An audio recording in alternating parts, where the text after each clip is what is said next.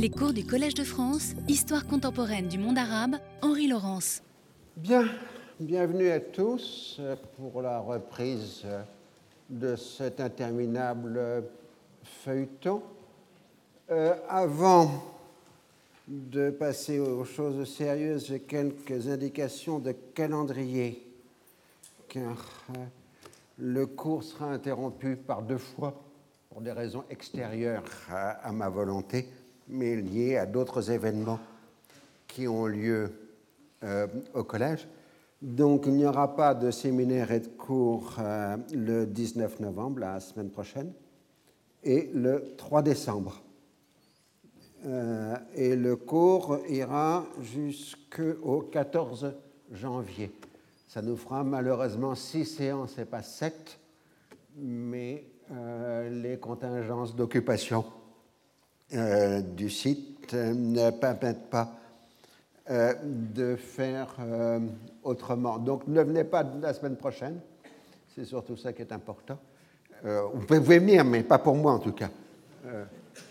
Euh, voilà, euh, c'est donc euh, ce point essentiel sur lequel il me fallait intervenir en début de séance.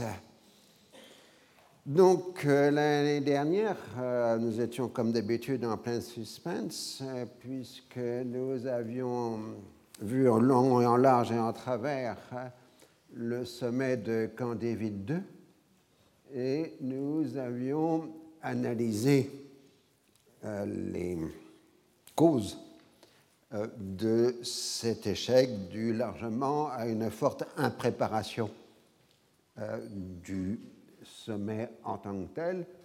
Et évidemment aussi à des prises de position de départ, enfin des prises de, départ qui sont extrêmement éloignées les unes des autres.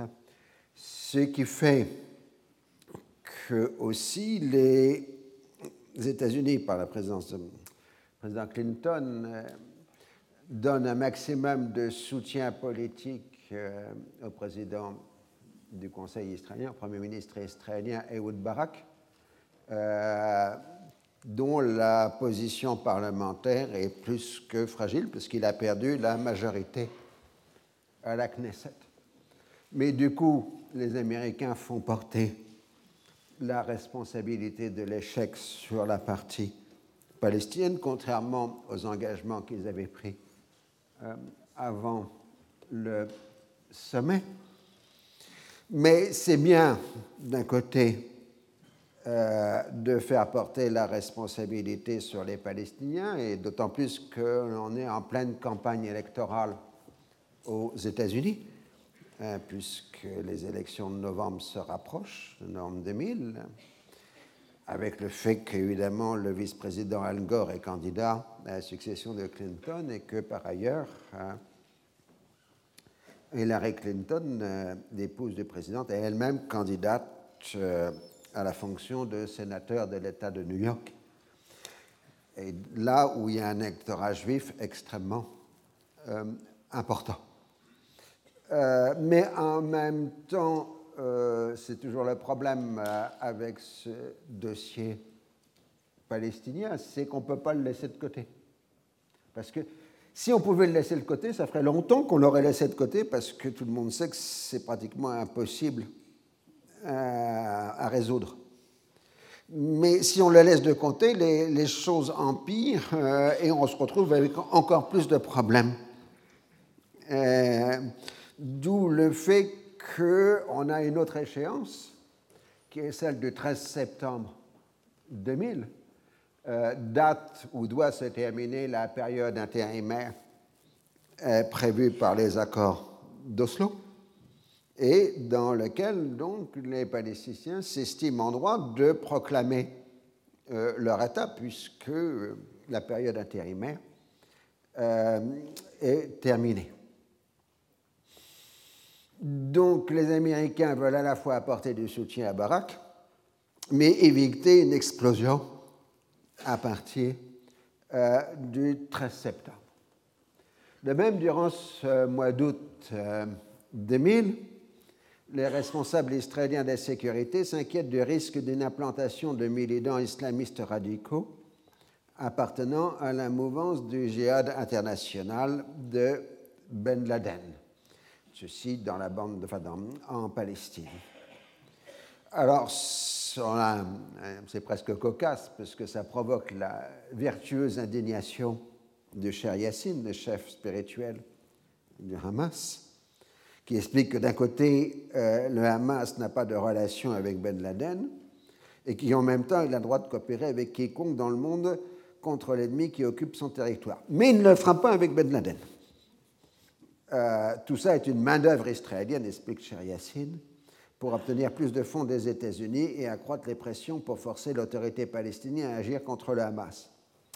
En fait, euh, pour être plus clair, le Hamas fait partie d'une coalition plus large euh, qui comprend le Hezbollah et l'Iran chiite. Et pour cette coalition, euh, le djihad international, Al-Qaïda, nous sommes avant le 11 septembre, je vous le rappelle, hein, c'est l'ennemi, puisque pour les djihadistes, euh, les chiites sont pratiquement mis au même rang que les chrétiens et les juifs, dans leur vocabulaire, les croisés euh, et les juifs, euh, comme ennemis. De ce fait, on a le paradoxe qui dure jusqu'à maintenant, presque jusqu'à maintenant, qui fait que le Hezbollah, en tenant le Liban Sud, fait barrière au djihad international euh, pour intervenir en Palestine contre Israël. Euh, en ce sens-là, euh, le Hezbollah protège Israël d'Al-Qaïda. Je dis jusqu'à maintenant parce que là, les choses ces dernières semaines ou ces derniers mois ont changé, puisqu'il y a des éléments djihadistes sur le Golan aujourd'hui, avec la catastrophe syrienne. Mais avant, c'était le cas. Par ailleurs, euh, il y a bien des djihadistes dans le secteur, pour l'instant, en 2000, mais ils sont au Liban Nord. Euh, et euh, ils, ils ont des relations extrêmement troubles, ces djihadistes, avec les services secrets syriens. On ne sait pas qui manipule qui dans cette affaire, mais en tout cas, les services syriens utilisent les djihadistes pour contrer l'influence des arafatistes dans les camps palestiniens euh, du euh, Liban. Alors, euh, comme Arafat est boycotté par Washington, bah, il fait comme d'habitude sa tournée du monde pour montrer qu'il existe encore et que tous les grands de ce monde euh, le reçoivent. Il va donc euh, en Afrique du Sud, en Chine. Il visite 15 capitales en 18 jours. Alors le sommet, évidemment, c'est sa rencontre avec euh, Nelson Mandela, que vous voyez sur cette photo. Il faut rappeler que durant la lutte de l'ANC contre le régime de l'apartheid, les Palestiniens étaient évidemment du côté de l'ANC, tandis qu'Israël coopérer militairement avec le régime de l'apartheid. Euh, ce qui fait que euh, les gens de l'Afrique du Sud n'ont pas oublié la coopération militaire euh, entre Israël et le régime de l'apartheid en Afrique du Sud. Et par ailleurs, il y a une interprétation de communauté de destin entre le sort des Africains noirs et des euh, Palestiniens, ce qui explique la chaleur des relations entre le Fatah euh, et l'ANC, qui sont en quelque sorte issus de la même matrice des mouvements de, libération nationale du tiers-monde euh, dans la seconde moitié du XXe siècle. Alors,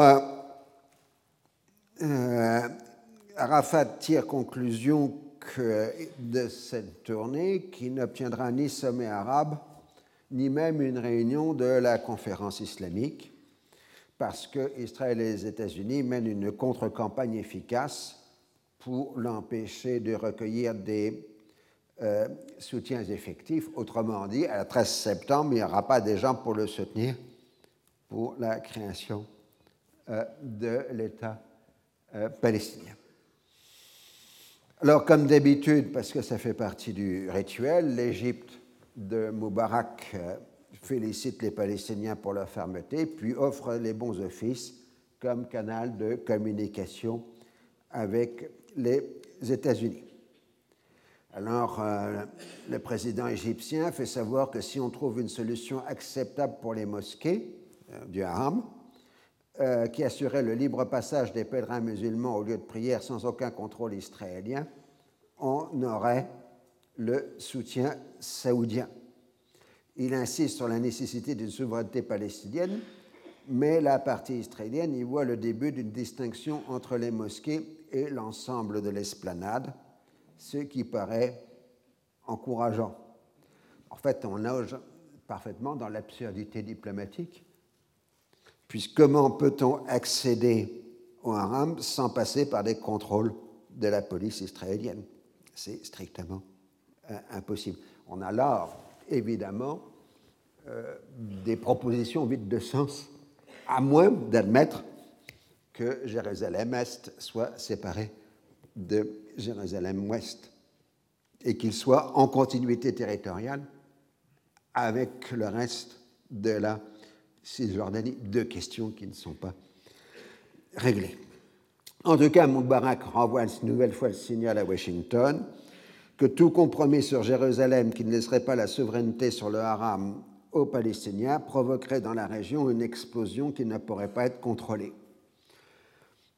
En revanche, les Saoudiens confirment qu'ils accepteraient la formule permettant aux fidèles musulmans d'accéder au haram sans contrôle israélien. Mais on ne comprend pas comment ils pourraient accéder de cette façon euh, à l'esplanade.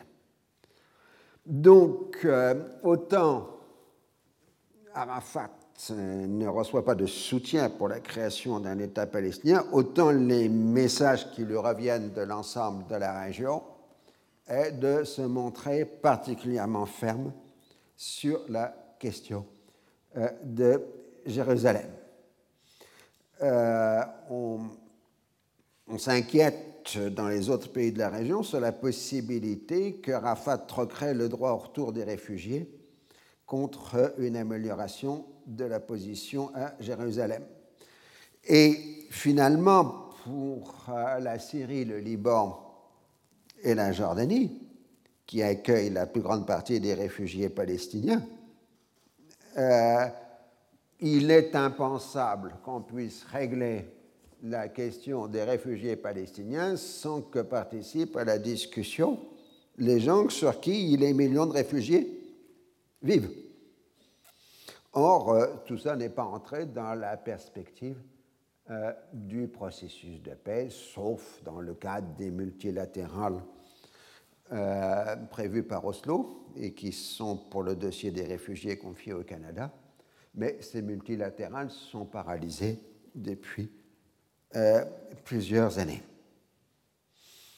Par ailleurs, les mêmes États sont intéressés par le fait que l'on promette de bonnes indemnités aux réfugiés palestiniens et commencent à dire qu'après tout, eux aussi ayant payé pour accueillir les droits, euh, les, réfugiés, ils auraient le droit à une partie de dites euh, indemnités. On commence à sortir les calculettes pour euh, évoquer le coût qu'aurait représenté pour leur pays l'accueil des Palestiniens depuis 1900. 48. Alors, comme toujours dans tout ça, vous avez les pistes 2 et 3, les canal 2 and 3, euh, track 2, enfin bon, vous voyez, toute la série de ces filières parallèles qui continuent de fonctionner. Euh, il y en a une qui s'ouvre le 31 juillet entre les deux négociateurs israéliens Shlomo Ben-Ami et Gilad Sher et de l'autre côté, les deux négociateurs euh, euh, palestiniens, Sareb Erekat et Darlan. Euh, donc, sagement, pour l'instant, on met de côté le haram shérif pour étudier les autres dossiers. Mais comme on est en track 2, donc en piste parallèle, on a toujours le même problème. Qui parle au nom de qui? Euh, Quel est le mandat? De ces négociateurs Sont-ils là pour explorer des solutions qui seraient ensuite transmises à leurs supérieurs pour trancher Ou ont-ils le droit de proposer directement euh, des euh, solutions? Alors, comme d'habitude encore, euh, on travaille à préciser le conduit de proposition qui sont censés ne pas exister, parce qu'il ne faut pas laisser de traces. Euh, si on laisse des traces, ça voudrait dire qu'on aurait cédé sur telle ou telle chose. Et ensuite, dans la suite de la négociation, euh, on serait obligé de repartir là où on se serait arrêté. Donc, on n'a pas de compte-rendu officiel fiable de ces discussions. En tout cas, ce canal va fonctionner durant le reste de l'été 2000, euh, une quarantaine de fois en deux mois, ce qui est considérable. Mais Shlomo Benami, qui a été euh, nommé ministre des Affaires étrangères, ne peut venir qu'épisodiquement euh, participer au canal, d'autant plus que le canal, est secret. Et qu'en général, on connaît les déplacements d'un ministre des Affaires euh, étrangères. Du coup, il est un peu schizophrène, puisqu'en tant que ministre des Affaires étrangères, il accuse Arafat d'avoir fait échouer le processus de paix, et en même temps, il est en train de négocier avec les émissaires d'Arafat sur le même processus. Ce n'est pas évident d'être un homme politique. Alors là, vous avez une excellente caricature égyptienne. Quand David I, quand David 2, on est au bord des précipices, et quand David 3, on est dedans. Là, c'est doit être euh, mi-août 2000, euh, mais ça montre bien euh, l'atmosphère du moment. Alors, dans ce canal, on recherche ce qu'on appelle des solutions créatives. C'est-à-dire, en général, une solution créative, ça consiste à changer le vocabulaire. Euh, donc, euh, l'équipe israélienne euh, propose de dire le bassin sacré pour désigner le secteur du Hamesh Sharif. On échafaude diverses hypothèses définissant des degrés variables de souveraineté. Ainsi, on pourrait internationaliser le haram, puis le Conseil de sécurité en donnerait la garde aux Palestiniens. Donc on ferait la distinction entre la garde et le territoire qui lui-même serait internationalisé. Mais c'est les Arabes qui contrôleraient l'accès à l'esplanade. De même, on travaille à déterminer plus concrètement la nature des statuts accordés aux différents quartiers arabes de l'agglomération de Jérusalem.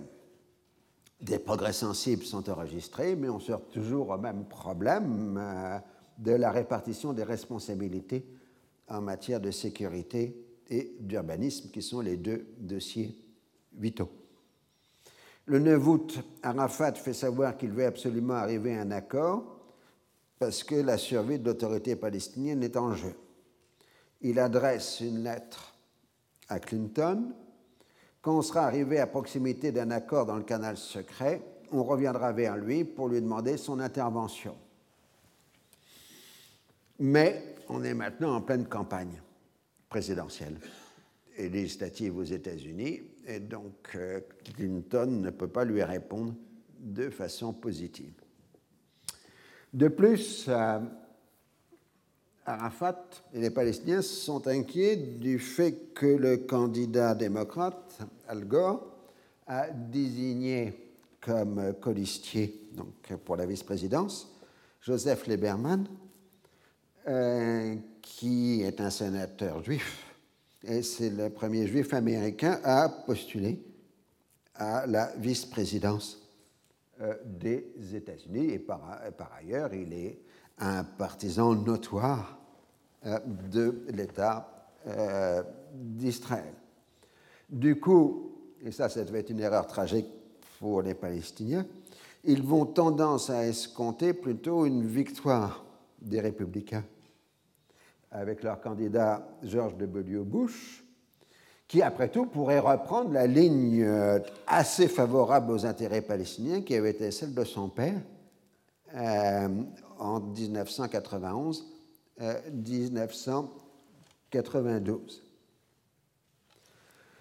Alors, on ajoute que le colistier de George Bush dans l'élection, c'est Dick Cheney qui paraît lié aux intérêts pétroliers, et donc a priori des intérêts pétroliers, ce serait plutôt pro-arabe.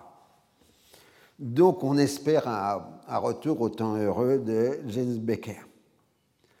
De ce fait, la visite euh, en Israël de Condoleezza Rice, qui est la conseillère en politique étrangère de George Bush, ne réussit pas à dissiper cette dangereuse illusion cette spécialiste de la défunte Union soviétique, montre une méconnaissance complète du dossier et refuse même de rencontrer un quelconque responsable palestinien. Campagne électorale oblige.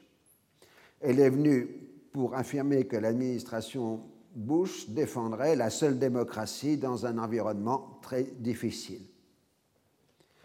En façon générale, Arafat a pour le moins une compréhension très imparfaite du jeu politique américain. Ça, on l'a vu à plusieurs reprises. En particulier, c'est toujours illusionné sur l'ampleur des pouvoirs du président des États-Unis. Et ignore complètement le danger que représente la coalition qui soutient George Bush, celle des néoconservateurs et des fondamentalistes protestants euh, qui sont, pour des raisons totalement différentes, très favorables à Israël et très hostiles aux Palestiniens. Alors, parallèlement, les Égyptiens, toujours aussi s'activent parce qu'il faut qu'ils montrent qu'aux uns aux autres qu'ils sont utiles, sinon ils ne recevraient pas leur subvention d'un milliard 300 millions de dollars des États-Unis par an. Euh, et ils proposent euh, la solution qui serait le mur des lamentations euh, aux Israéliens, le haram aux Palestiniens. Donc le mur, il est là. Plus le quartier dit juif et le quartier dit arménien euh, aux Israéliens.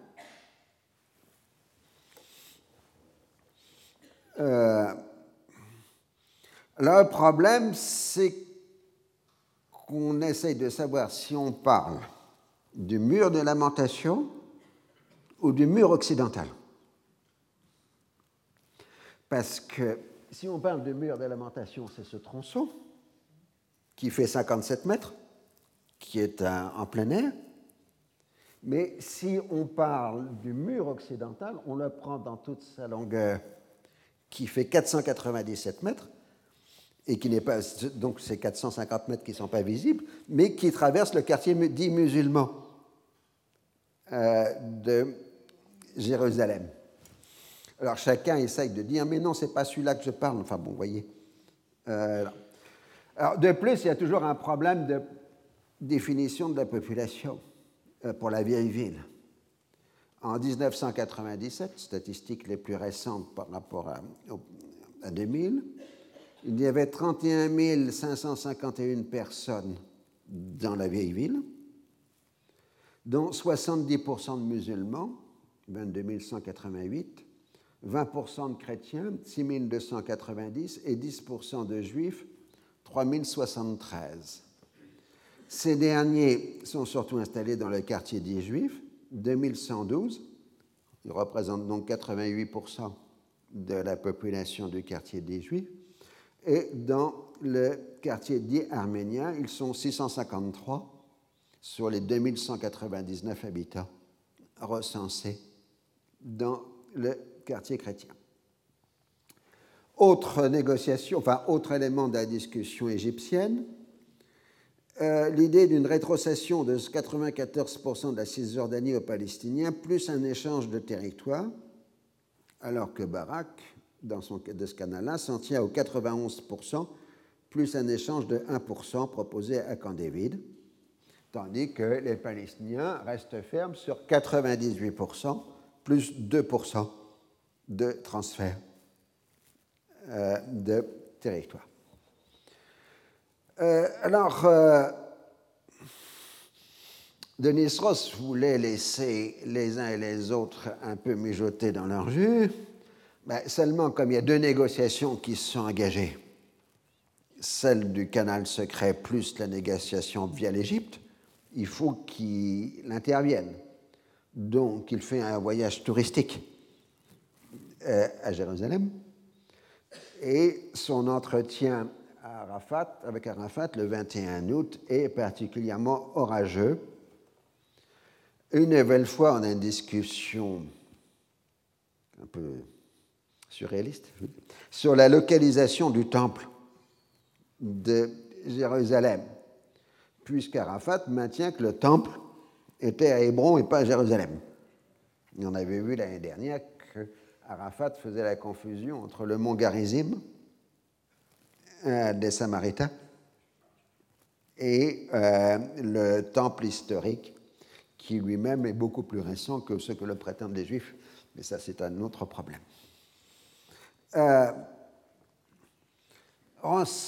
essaye de faire comprendre à Arafat que ça n'a aucune importance de savoir si le temple était à Hébron ou à Jérusalem. Ce qui est important, c'est que le président des États-Unis pense que le temple était à Jérusalem.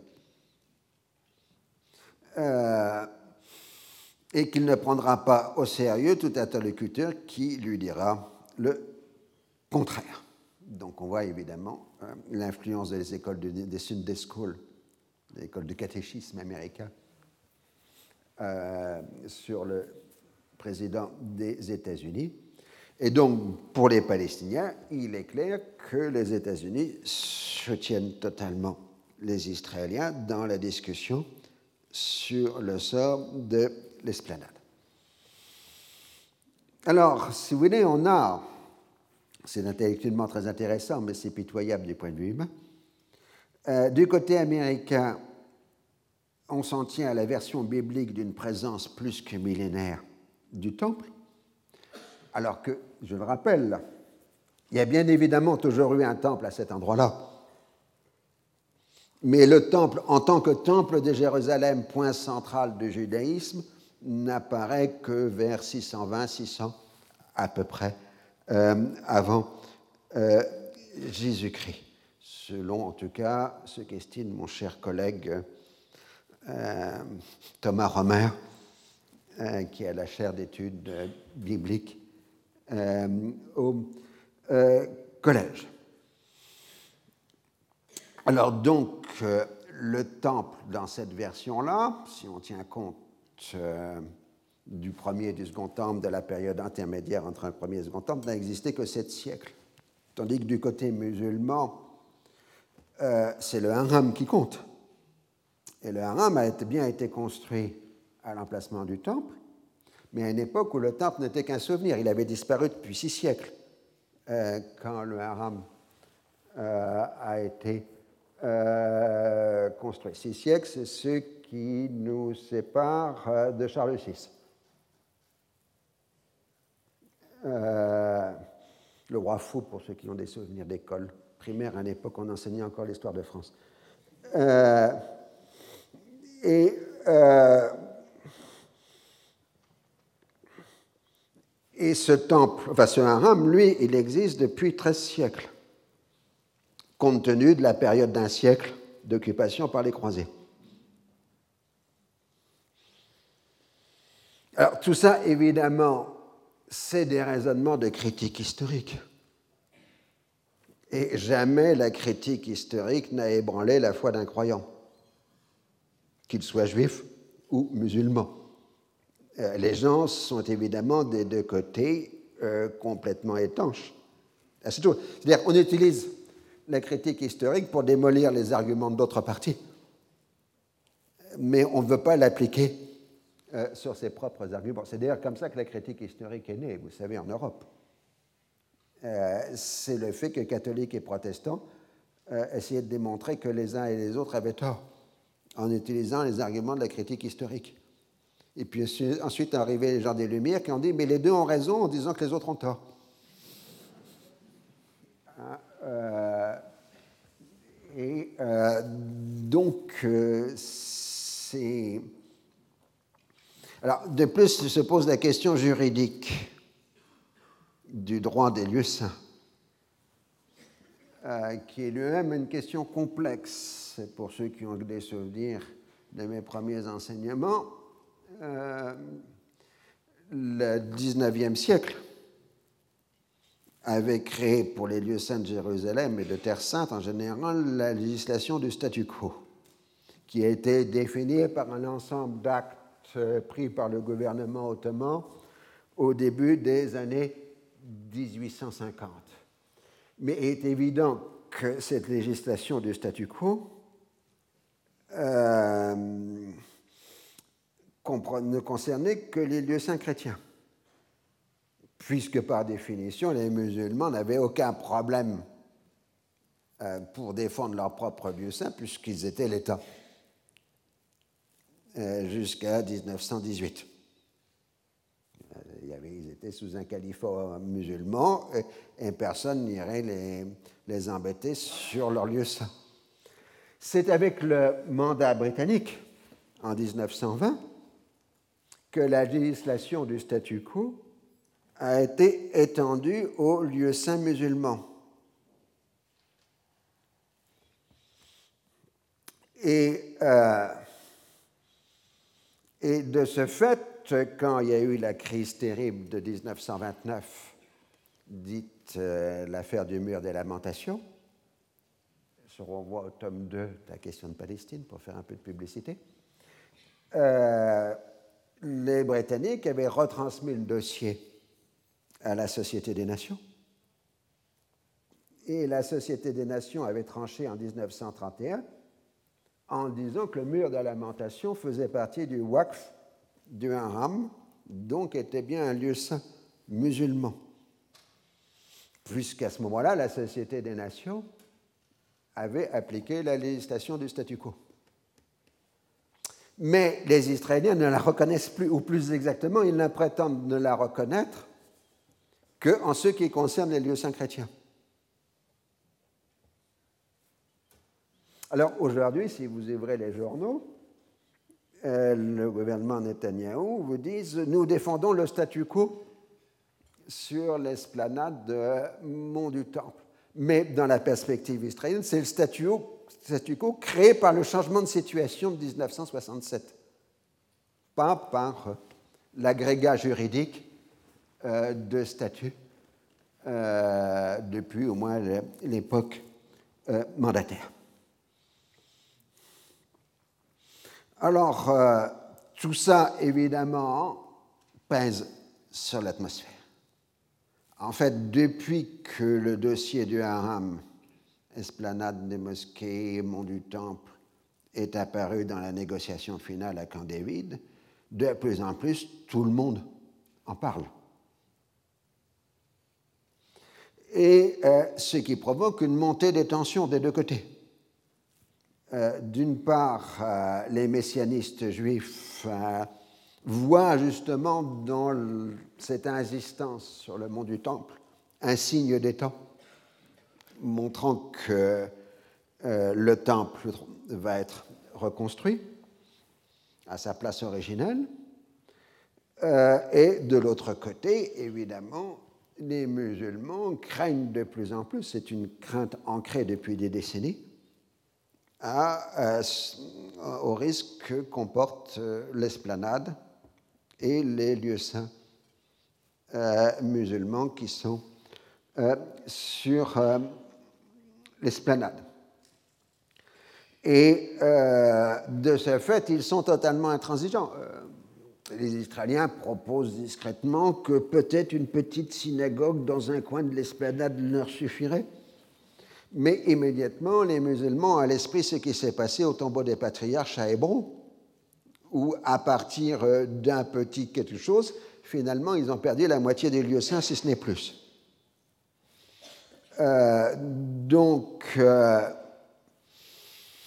entre esprits religieux des deux côtés, la tension monte, et contre sécularisme, parce qu'on ne peut pas parler de laïcs en Israël comme on ne peut pas parler de laïcs dans les pays arabes, on doit parler de sécularistes. Euh, les sécularistes minimisent la question, mais pour les deux côtés, pour ceux qui sont séculiers, c'est-à-dire qui n'ont pas trop de préoccupations religieuses, aussi bien chez les juifs que chez les musulmans, l'esplanade Mont du Temple est un symbole national. C'est même le premier symbole national. C'est ça qui rend la chose particulièrement explosive. C'est que en Terre Sainte, les lieux saints sont à la fois des lieux religieux, sacrés religieux, et sacrés national. C'est comme si en France, euh, l'Arc de Triomphe les Invalides étaient en même temps euh, Notre-Dame euh, et la cathédrale de Reims. Vous voyez la fusion du religieux et du national. Alors, quand les États-Unis s'adressent aux autres gouvernements arabes pour pousser en avant le dossier de Jérusalem, ça provoque des réactions de plus en plus hostiles de la presse arabe euh, sur euh, ce euh, dossier. D'où une montée d'un sentiment anti-américain dans les opinions publiques, alors que normalement le processus de paix devrait enfin permettre aux États-Unis de se réconcilier définitivement avec euh, le monde arabe.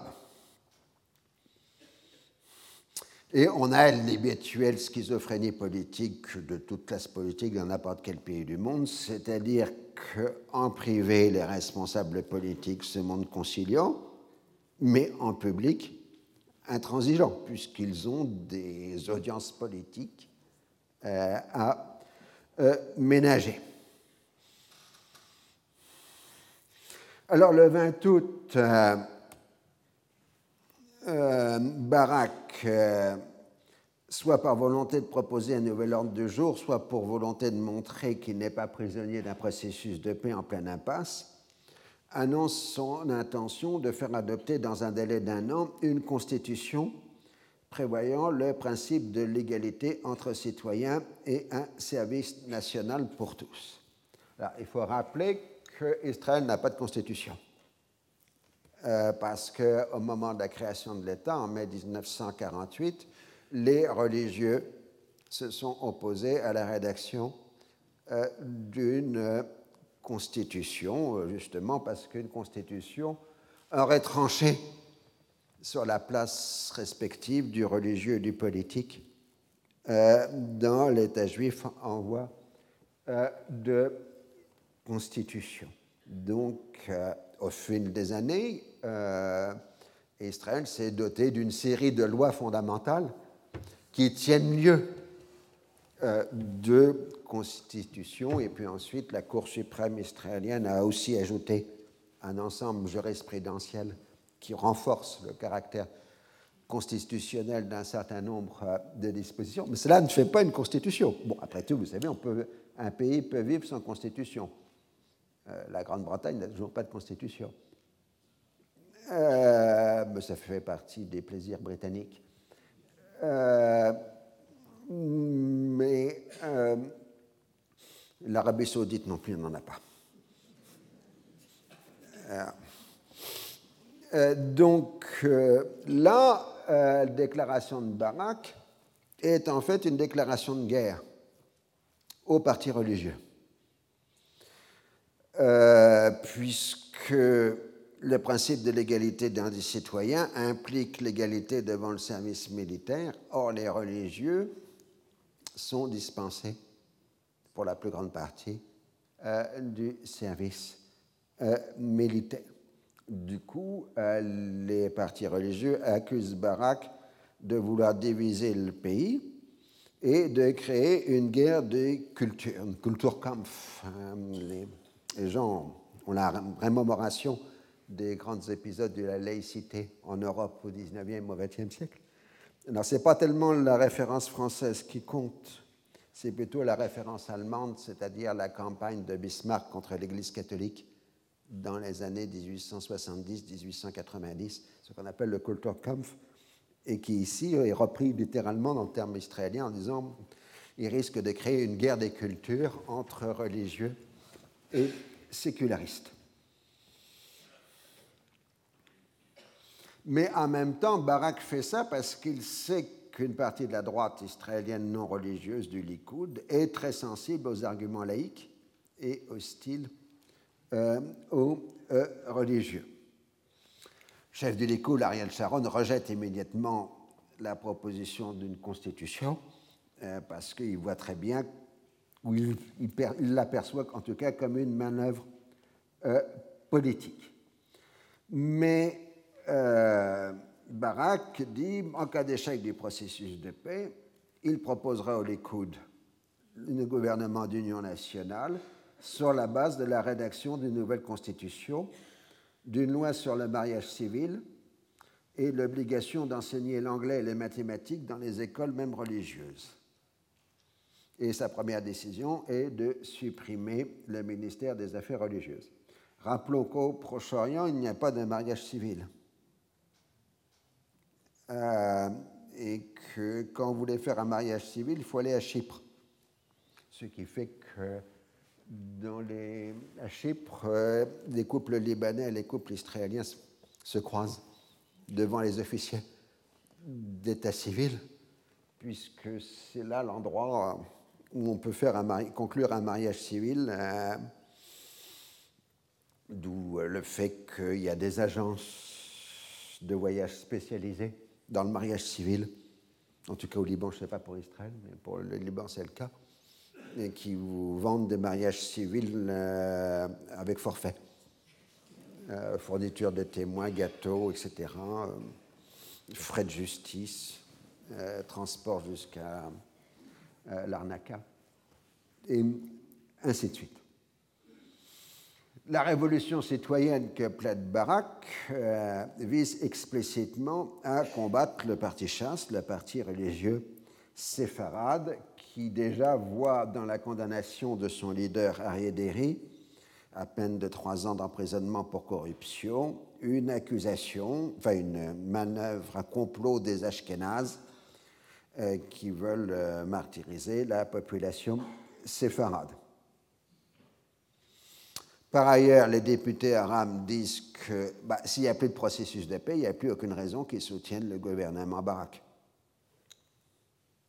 Ce qui rend encore plus difficile à Barak la possibilité euh, d'avoir une majorité euh, à la Knesset. Euh, d'autant plus que le dossier des permis de construire revient à l'ordre du jour, puisque on accorde que de façon parcimonieuse des permis de construire aux populations arabes, alors que c'est beaucoup plus large aux euh, populations juives. Enfin, chez les Arabes israéliens, depuis un certain temps, comme dans le reste du monde arabe, vous avez des mouvements islamistes qui ont émergé et qui font en Israël en particulier euh, la défense de la mosquée de l'Aqsa euh, l'un des thèmes principaux euh, de la propagande.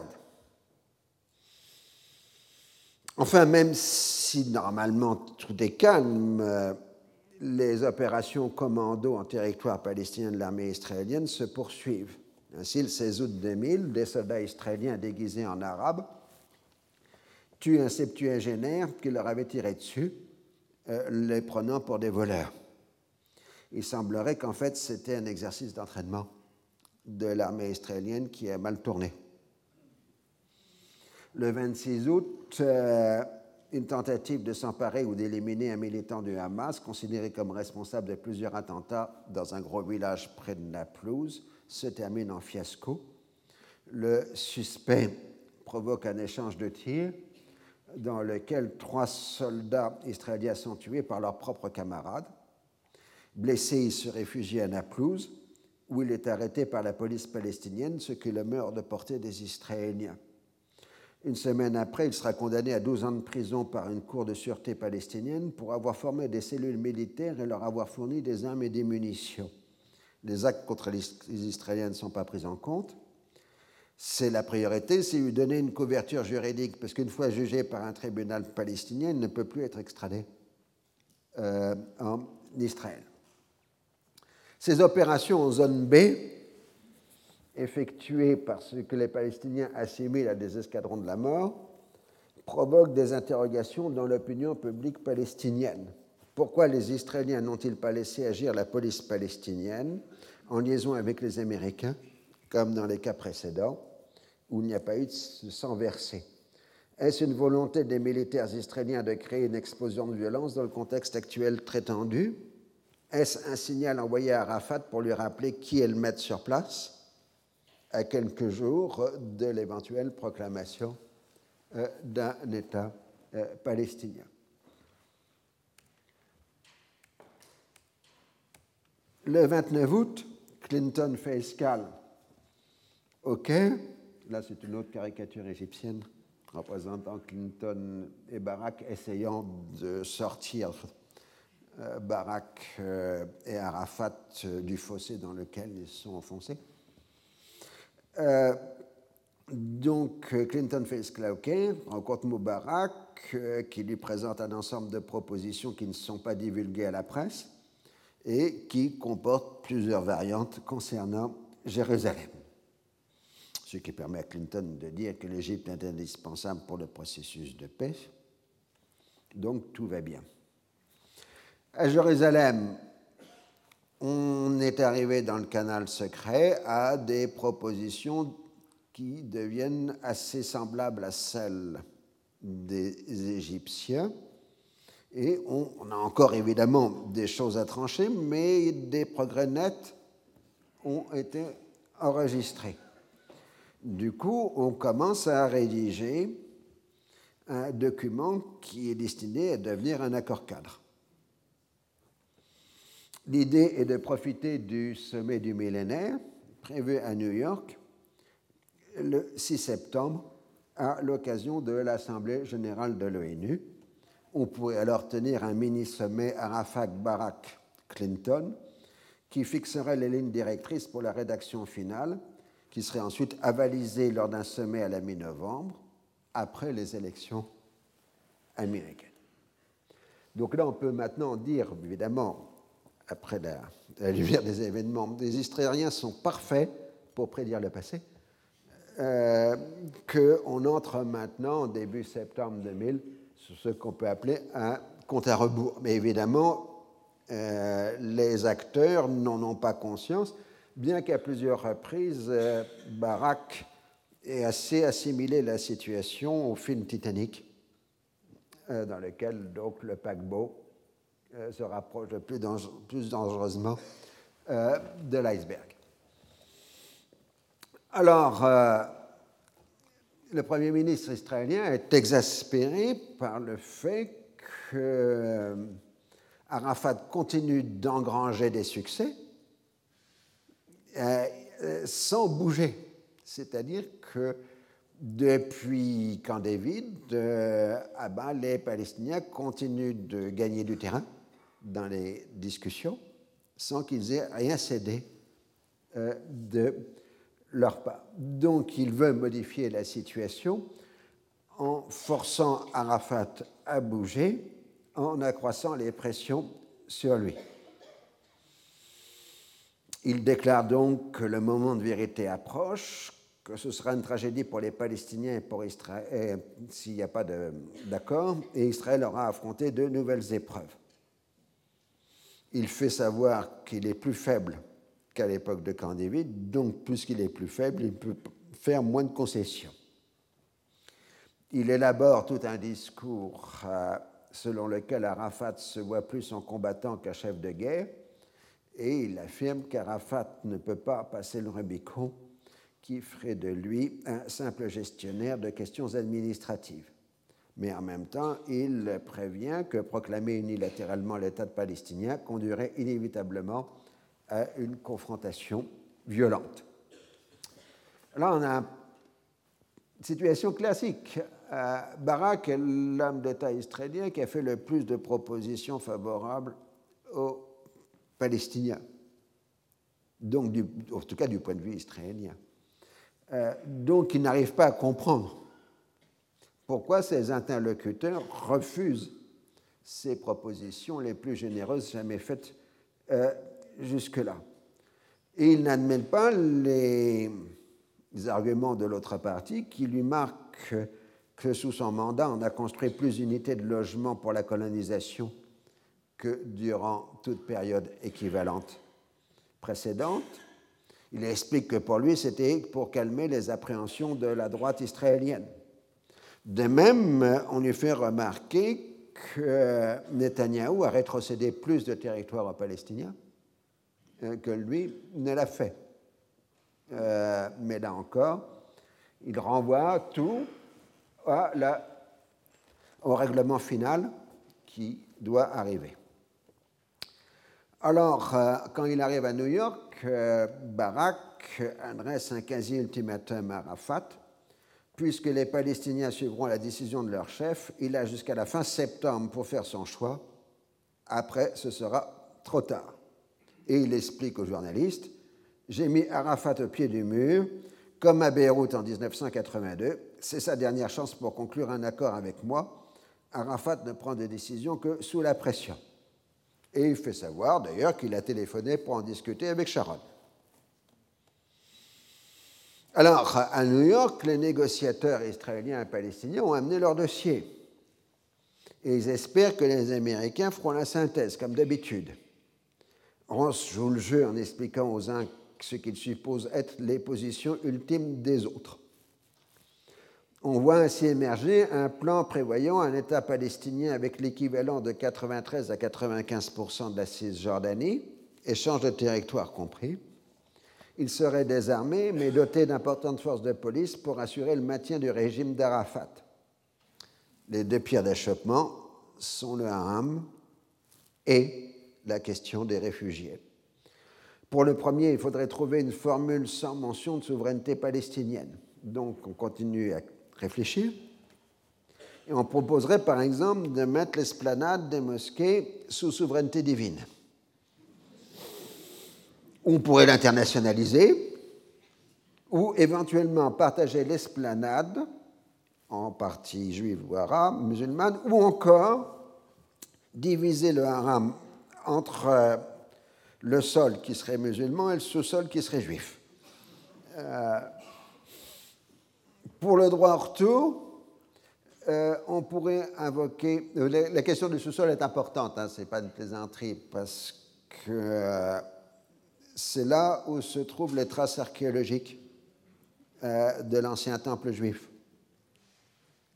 donc, si on donne une souveraineté israélienne au sous-sol, ça permet aux Juifs d'éviter tout risque de sacrilège euh, par rapport à, l'ancien emplacement euh, du temple. Hein. Ce n'est pas une blague qu'on propose de diviser sol et sous-sol euh, du haram.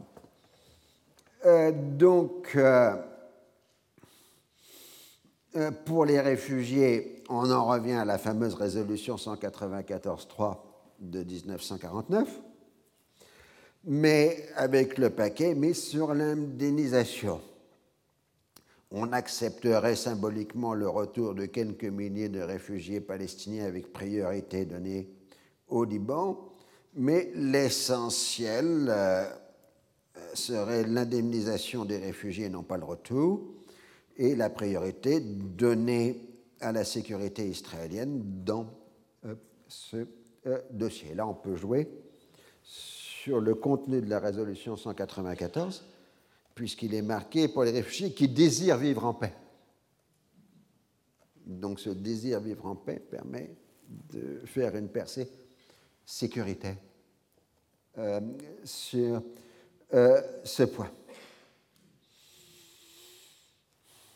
Alors Barak est essentiellement venu à New York dans une campagne de relations publiques dans le but d'isoler Arafat, et les deux hommes ne se rencontreront pas, sauf par accident, au pied d'un escalier mécanique euh, dans le bâtiment de l'ONU. Le Palestinien se montre particulièrement nerveux. Dans son entretien avec Clinton, il se déclare prêt à mettre le haram sous la souveraineté du comité de la conférence islamique consacrée à Jérusalem et présidé par le Maroc, par le roi du Maroc. Le président y voit le début d'un changement de position, mais son entourage est farouchement contre. Il n'est pas question d'impliquer la Syrie, l'Irak, la Libye et l'Iran dans la gestion de Jérusalem. Quant à la proposition américaine de souveraineté divine, Arafat répond que même la Maison-Blanche est sous la souveraineté de Dieu, ce qui en bonne théologie est exact. Euh, en entretien télévisé avec la présentatrice vedette de CNN, euh, Christiane Amanpour, se passe très mal. Il est vrai qu'elle adopte le discours dominant selon lequel Barak est allé très loin vers les demandes palestiniennes. Arafat lui répond qu'il n'a pas respecté les engagements précédents. Le ton monte rapidement et le président palestinien quitte le studio brusquement avant la fin de l'interview. C'est presque le même scénario avec Madeleine Albright, qui lui demande d'où lui vient l'idée qu'Israël puisse abandonner le site où se trouvait le grand temple. Arafat lui répond qu'il y a des restes romains en Grèce, à Gaza, ce qui n'implique pas que l'Italie ait des droits sur la bande de Gaza. Excédé de voir euh, la secrétaire d'État n'utiliser que l'expression mont du temple, là aussi, il met fin à l'entretien et s'en va. Alors, après le départ des délégations israéliennes et palestiniennes, l'équipe diplomatique américaine se met au travail afin d'élaborer le document de synthèse destiné à devenir le plan américain. Les débats sont particulièrement vifs. Aaron Miller, Simon, euh, Robert Mallet et Gamal Elal sont partisans de la rétrocession de 100% de l'équivalent de la Cisjordanie, avec des échanges de territoire. Leur double argument est qu'il s'agit d'une question de justice et que les autres pays arabes négocient sur cette base. Un retour à 100%. Ils considèrent, Ross s'y oppose au nom des besoins des Israéliens, aussi bien pour des raisons de sécurité que pour des motifs politiques. Il considère qu'avec 93% de la Cisjordanie, les Palestiniens auront un État viable avec contiguïté, et pas continuité, je rappelle la différence, euh, des territoires. Le consensus est général pour s'opposer au droit au retour en territoire israélien. Et il y a peu de différence euh, en ce qui concerne Jérusalem et les questions de sécurité.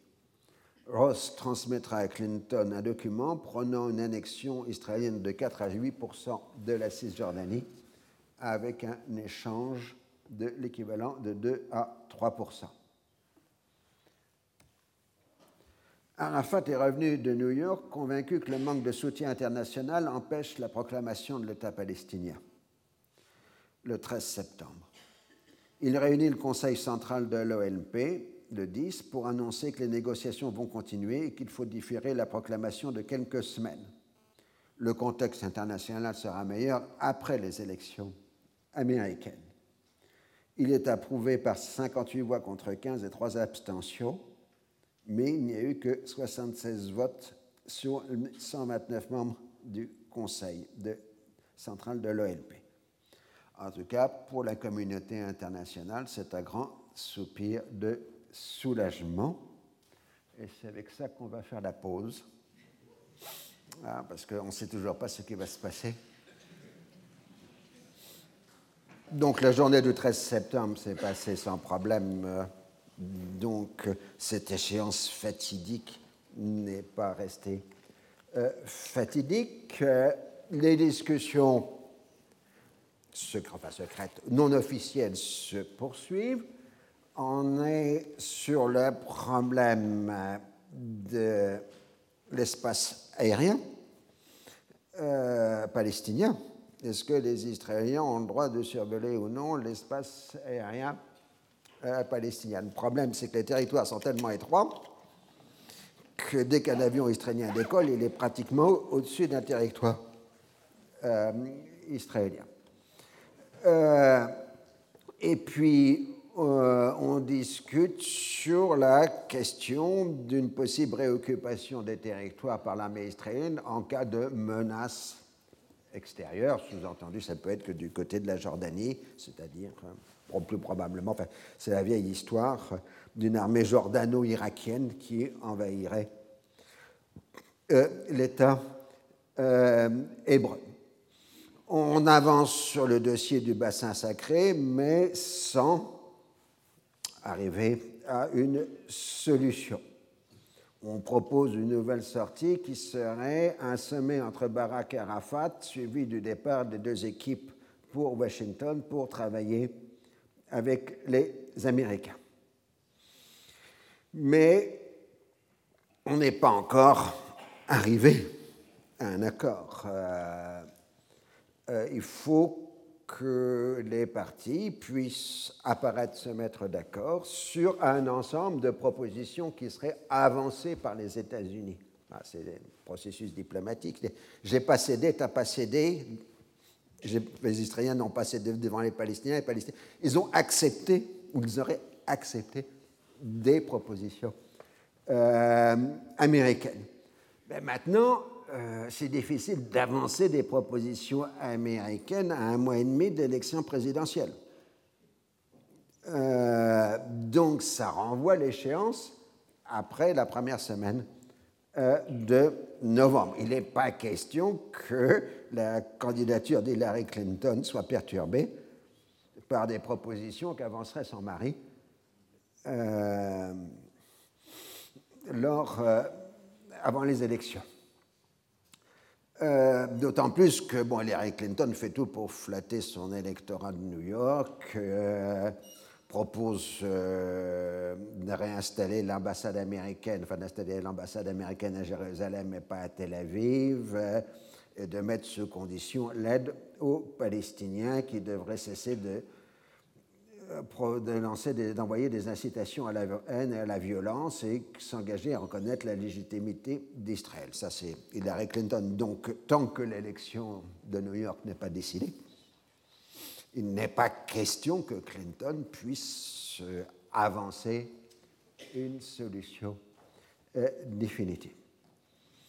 25 septembre, on annonce que la rencontre Arafat et Barak aura lieu dans la soirée. Le même jour, Ariel Sharon fait savoir qu'il a l'intention de se rendre sur le Haram le 28 afin de rappeler les droits d'Israël sur le mont du Temple et sur l'ensemble de Jérusalem. Les Palestiniens protestent immédiatement. C'est une provocation destinée à interrompre un moment critique, le processus de paix. Le Likoud répond que personne n'a le droit d'interdire aux Juifs de se rendre sur le mont du Temple. En fait, euh, Ariel Sharon n'a pas réussi à renverser le gouvernement de Barak par un vote parlementaire et s'inquiète de l'apathie de l'opinion publique israélienne et juive devant les concessions, de Barak. Il adopte alors les suggestions de son ami, le journaliste Euridan, de faire une visite au mont du Temple ce que Redan lui aurait dit, c'est visite le mont et sort les Juifs de leur torpeur pour qu'ils puissent se rendre compte de ce que leur gouvernement est en train de faire. Sharon annonce cette décision à partir de New York, où il vient de participer à la conférence des présidents des grandes organisations juives. Il s'est d'ailleurs plaint du fait que le futur du peuple juif dépendait du résultat d'une élection au Sénat des États-Unis. Tout le monde comprend de laquelle il s'agit. Il s'y ajoute la nécessité de faire face à un très probable retour sur la scène politique de Netanyahou. L'ancien Premier ministre pourrait lui contester la direction du Likoud. Les sondages d'opinion ont montré qu'Ariel Sharon n'a pas réussi à acquérir une forte popularité et que Netanyahou serait un meilleur candidat que lui dans une élection face à Barak. Le dîner a lieu euh, au domicile de Barak. L'ambiance est excellente et pour la première fois, une relation personnelle semble s'établir entre Arafat et Barak. Ils ont un aparté de trois quarts d'heure. Arafat profite de la rencontre pour avertir Barak que la visite de Sharon sur le haram risque de provoquer une catastrophe. Mais le plus important semble alors qu'Arafat ait donné mandat clair de négociation à ses représentants qui partent en même temps que cette baraque pour Washington. Une fois arrivés, les délégués palestiniens se montrent pragmatiques. Ils acceptent la plupart des demandes sécuritaires des Israéliens, sauf un redéploiement en Cisjordanie des forces israéliennes en cas d'urgence. Le 27, à Washington, les représentants palestiniens insistent auprès des Américains pour que les autorités palestiniennes interdisent la visite de Sharon. Ross en parle avec Ben Ami, qui a aussi compétence sur la police. Ce dernier lui répond qu'il a eu une conversation avec Jibril Rajoub, le chef de la sécurité préventive palestinienne en Cisjordanie, qui lui a affirmé que la situation serait gérable si Sharon s'abstenait d'entrer dans les mosquées. D'ailleurs, le Shin Bet affirme ne disposer d'aucun renseignement concret sur des troubles possibles, alors que le responsable de la police de Jérusalem se montre plus inquiet. Consulter les services juridiques montre qu'il n'existe pas de moyens légaux pour interdire au chef de l'opposition de se rendre sur le mont du Temple, même à la veille du grand rassemblement musulman du vendredi. C'est ce que Barack répond à Clinton, qui s'inquiète du danger créé par la provocation. Mais dans la logique des présidents, s'il y a violence, ce sera la faute d'Arafat qui n'aura pas su contrôler la situation. En tout cas, les entretiens de Washington donnent aux participants un sentiment d'optimisme. Bien qu'il reste beaucoup à faire et que l'on attend l'arbitrage américain, on a l'impression que le règlement définitif est proche. Alors là, évidemment, on va arriver à ce qu'on appelle l'explosion. Depuis juillet, donc, la question de Jérusalem est devenue le dossier principal, éclipsant tous les autres sujets. Pourtant, rien n'a changé dans le rapport de force sur le terrain. Les quartiers arabes de la, ville en général sont sous-administrés depuis juin 67 et ne reçoivent qu'une petite fraction du budget municipal. Les implantations juives ont été conçues pour les contourner et les entourer il existe bien deux villes différentes qui ne se mélangent pas en dépit du discours sur l'unicité de la ville. Périodiquement, les autorités israéliennes ont travaillé à limiter la présence arabe, n'accordant qu'avec une extrême parcimonie les permis de construire et en multipliant les prétextes pour supprimer les autorisations de résidence. Mais la résilience, comme on dit aujourd'hui, de la population arabe est plus forte. Sa proportion dans la population totale de l'ordre du tiers se maintient en dépit des mesures vexatoires israéliennes. Le passage sous l'autorité palestinienne limiterait le nombre d'Arabes en Israël sans changer grand-chose pour le reste. Il en est de même pour le haram. Comme vous le savez, depuis juin 67, il est interdit pour les juifs de prier sur le haram par décision du rabbinat, euh, qui considère qu'on euh, risque de marcher sur l'emplacement du Saint des Saints du temple, donc ce qui serait une profanation. Un partage de fait s'était établi, le mur des lamentations aux Juifs et le haram aux musulmans. Certes, il y a bien l'action des messianistes juifs, mais les activités sont restées sous contrôle de la police israélienne. Dans la gestion des lieux saints, des le WACF, qui gère les lieux saints, se comporte comme une autorité indépendante, comme le montrent les travaux d'agrandissement en sous-sol, destinés entre autres à contrecarrer une éventuelle revendication israélienne d'accès à partir des tunnels. Il y a bien une disproportion entre l'agitation diplomatique et les réalités de terrain. On peut estimer que ces dernières changeraient peu, quelle que soit la solution politique trouvée.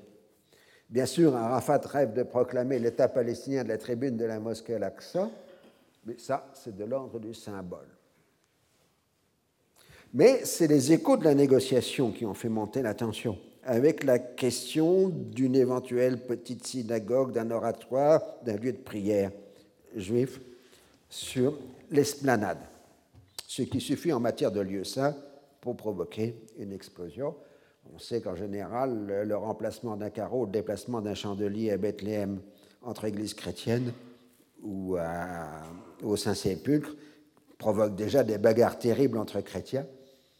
Euh, donc, la chose la plus infime peut provoquer une explosion. Je vous rappelle que la guerre dite de Crimée a démarré dans la basilique de Bethléem en 1847 pour une histoire d'étoiles accrochées au plafond. Euh, donc, euh, les lieux saints, c'est extrêmement euh, dangereux. Si je fais une parenthèse, si vous avez envie de devenir laïque, allez passer quelques jours à Jérusalem. Je ferme la parenthèse. donc, les plus militants sont évidemment les islamistes qui ont lancé une campagne de défense d'Al-Aqsa. Mais ces islamistes, qui sont des islamistes euh, arabes palestiniens et pas des territoires palestiniens, sont complètement indépendants et même hostiles à l'autorité palestinienne. L'autorité palestinienne, elle est prête à mobiliser les réseaux du Fatah et du Tanzim. La personnalité d'Ariel Sharon est déjà en soi une provocation.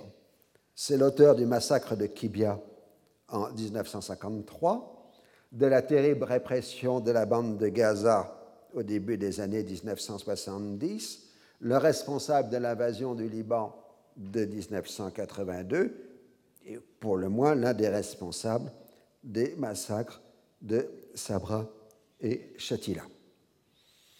C'est probablement la personnalité israélienne qui suscite le plus de haine euh, du côté euh, palestinien. En même temps, il faut voir les mouvements de l'opinion publique palestinienne. Euh, en 1999, l'opinion publique palestinienne craignait qu'Arafat cède trop de la négociation. Donc, le retour triomphant, entre guillemets, d'Arafat qui n'a rien cédé à Camp David a remis Arafat euh, en place. Mais maintenant, on craint qu'il entre dans une logique d'abandon. On est dans un symétrique du côté arabe et du côté, enfin, côté palestinien et israélien sur la question des abandons. Chacun dans les deux camps, on accuse le pouvoir euh, de faire euh, trop euh, d'abandon.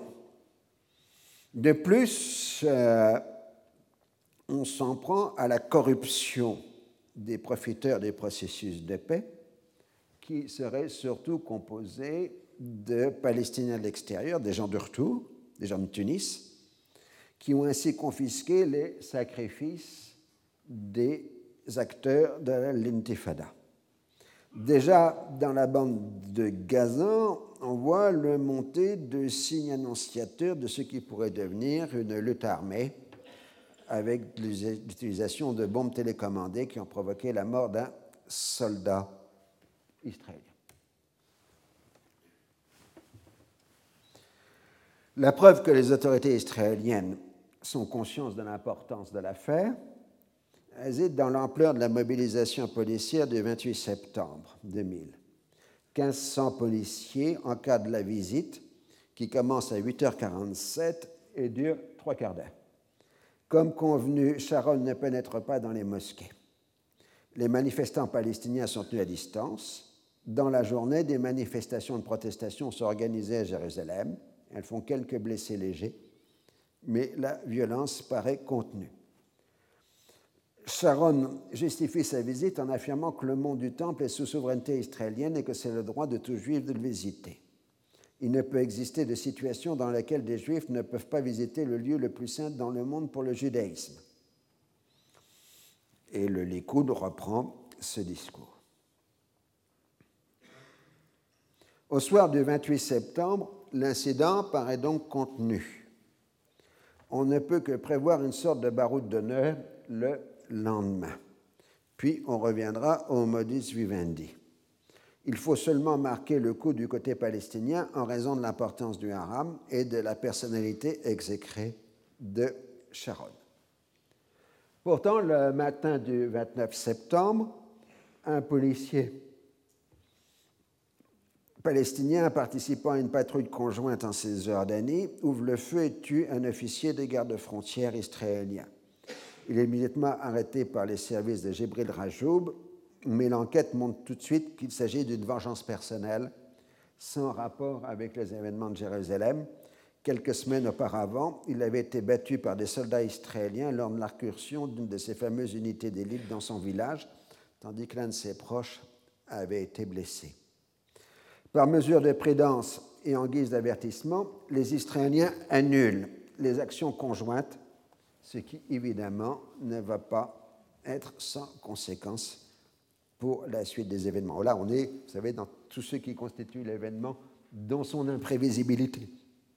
Euh, cette affaire euh, du matin n'a rien à voir avec euh, la visite de Sharon, mais elle va provoquer le fait qu'il n'y a plus de patrouille conjointe israélo-palestinienne dans les territoires. Le 29 septembre, 20 000 Palestiniens participent à la prière du vendredi sur le haram. Les prédicateurs louent les manifestants de la veille et mettent en garde contre la volonté des Juifs de rebâtir le temple. Beaucoup de manifestants ont apporté avec eux des pierres, des barres de fer et des cocktails Molotov. L'émeute éclate à la fin de la prière. Des pierres sont lancées sur les policiers présents ainsi que sur les fidèles juifs qui se trouvent en contrebas euh, au mur des lamentations. Le chef de la police de Jérusalem, vous voyez sur la photo, est blessé à la tête et doit être évacué sur une civière. Son second donne l'ordre à la police de reprendre le contrôle de l'esplanade.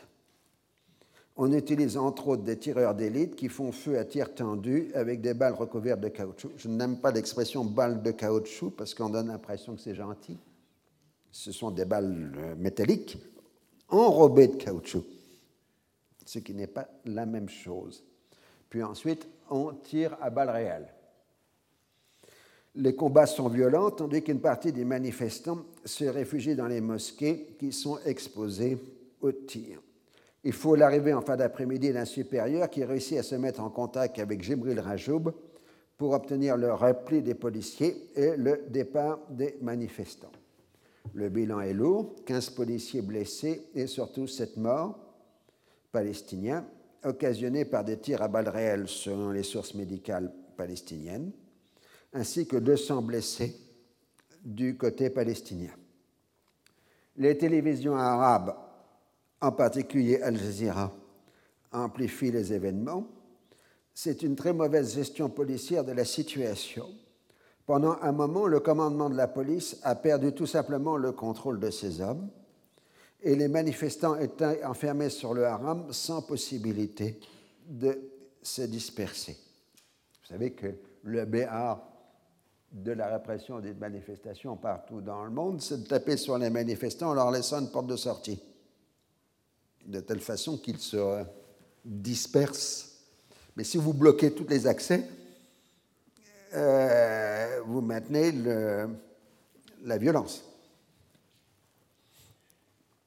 Et euh, donc, euh, l'événement du 29 septembre est d'abord lié à une très mauvaise gestion purement policière, liée probablement aussi à cet autre accident, qui est que le chef de la police a été blessé et a été évacué euh, de la zone d'affrontement.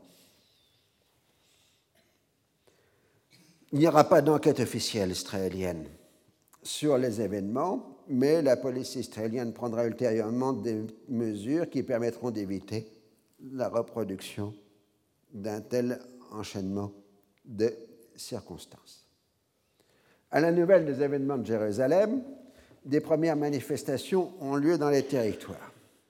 Arafat donne des instructions contradictoires qui reflètent les dilemmes de l'autorité palestinienne. D'un côté, il autorise le Tanzim et les organisations de jeunesse à manifester afin de ne pas laisser aux islamistes le monopole de la protestation, mais de l'autre, il donne consigne aux forces de police d'encadrer le mouvement pour éviter des heurts majeurs avec l'armée israélienne. Lui-même et son entourage proche se rendent comme prévu auparavant en Égypte. Le seul à déconseiller le recours à la violence, c'est Abu Mazen, Mahmoud Abbas, euh, qui est hostile à la façon dont on gère la situation. Les événements du 30 septembre vont se dérouler sans coordination entre la police palestinienne et l'armée israélienne. Les lieux traditionnels d'affrontement, en général des carrefours à la lisière des zones contrôlées par l'autorité, sont investis par les manifestants palestiniens pendant que les militaires israéliens commencent à utiliser les procédures prévues depuis trois ans pour écraser un soulèvement, en particulier l'usage de tireurs d'élite. Ceci en dépit des consignes du gouvernement d'agir avec retenue. Et ça, ça va être aussi un des mécanismes de la crise, c'est que sur le terrain, la police et l'armée ne vont pas suivre les instructions venues euh, du gouvernement. Les incidents les plus violents semblent avoir lieu en Cisjordanie. Le schéma est le même. Les manifestants palestiniens contournent les forces de police palestiniennes pour lancer des pierres sur les soldats israéliens qui répondent par des tirs à balles entourés de caoutchouc ou à balles réelles. Des policiers palestiniens, incapables de supporter les tirs contre leurs compatriotes, ouvrent à leur tour le feu contre les soldats israéliens. La séquence des événements se déroule ainsi à plusieurs endroits. L'affaire la plus lourde de conséquences aura lieu au carrefour de Nezarim, dans la bande de Gaza. Un père et son enfant de 12 ans se trouvent pris par hasard dans l'échange de feu. Le père implore les militaires israéliens de cesser de tirer, tandis que l'enfant est blotti contre lui. Au bout de quelques minutes, l'enfant est tué, tandis que le père est grièvement blessé. La scène est filmée par un caméraman palestinien de France 2 qui transmet les images à son chef de bureau à Jérusalem, le journaliste franco-israélien Charles Anderlin. Le reportage est diffusé le soir par la télévision française tandis que les images sont reprises par les télévisions, mondiales suite à des accords d'échange entre les principaux réseaux internationaux de télévision. L'affaire a un retentissement mondial et les images du petit Mohamed El-Doran vont devenir une des grandes références iconiques du conflit israélo-arabe ou israélo-palestinien. Bien sûr, il y a le scandale épouvantable de la mort d'un enfant, mais plusieurs vont mourir dans la suite des événements ou au cours des événements. Le hasard de la captation filmique a fait émerger une image mythique qui renvoie à celle terrible de l'enfant du ghetto de Varsovie et au-delà à des référents très puissants comme l'accusation de meurtre rituel de l'enfant qui est l'un des grands leitmotivs de l'antisémitisme. C'est-à-dire, si vous comprenez bien, il y a le hasard d'une image qui va prendre une fantastique charge émotionnelle parce qu'elle renvoie à des contextes culturels qui s'articulent sur des siècles euh, d'histoire. C'est pour ça que l'image a un tel impact euh, au niveau mondial. Sur le moment, l'armée israélienne transmet ses regrets, puis ses services d'information de communication organisent une campagne de démenti, affirmant que l'enfant n'a pas été victime de tirs israéliens mais palestiniens, puis que c'était un coup monté. Le grand journaliste euh, qui est Charles Anderlin se voit systématiquement calomnié. On lui accordera ainsi un prix Goebbels de la désinformation. En France même, des personnalités connues entretiennent ce flot de démentis et d'attaques personnelles en évoquant un complot antisémite. Je me permets de saluer ici Charles Anderlin, qui est un ami personnel, et que donc je soutiens dans cette affaire qui l'a très considérablement meurtri. Le bilan de la journée est de 16 morts et de plus de 500 blessés.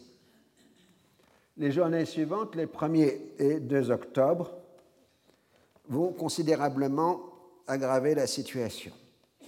Le dimanche 1er voit 12 personnes trouver la mort dans des lieux d'affrontement devenus habituels, tandis que la violence s'étend aux Arabes israéliens, aussi bien dans les villes de peuplement mixte, Acre, Jaffa, Haïfa, que dans les agglomérations complètement arabes dans la journée d'un lundi, sept Arabes israéliens, cinq Arabes palestiniens, un automobiliste et un soldat israélien sont tués.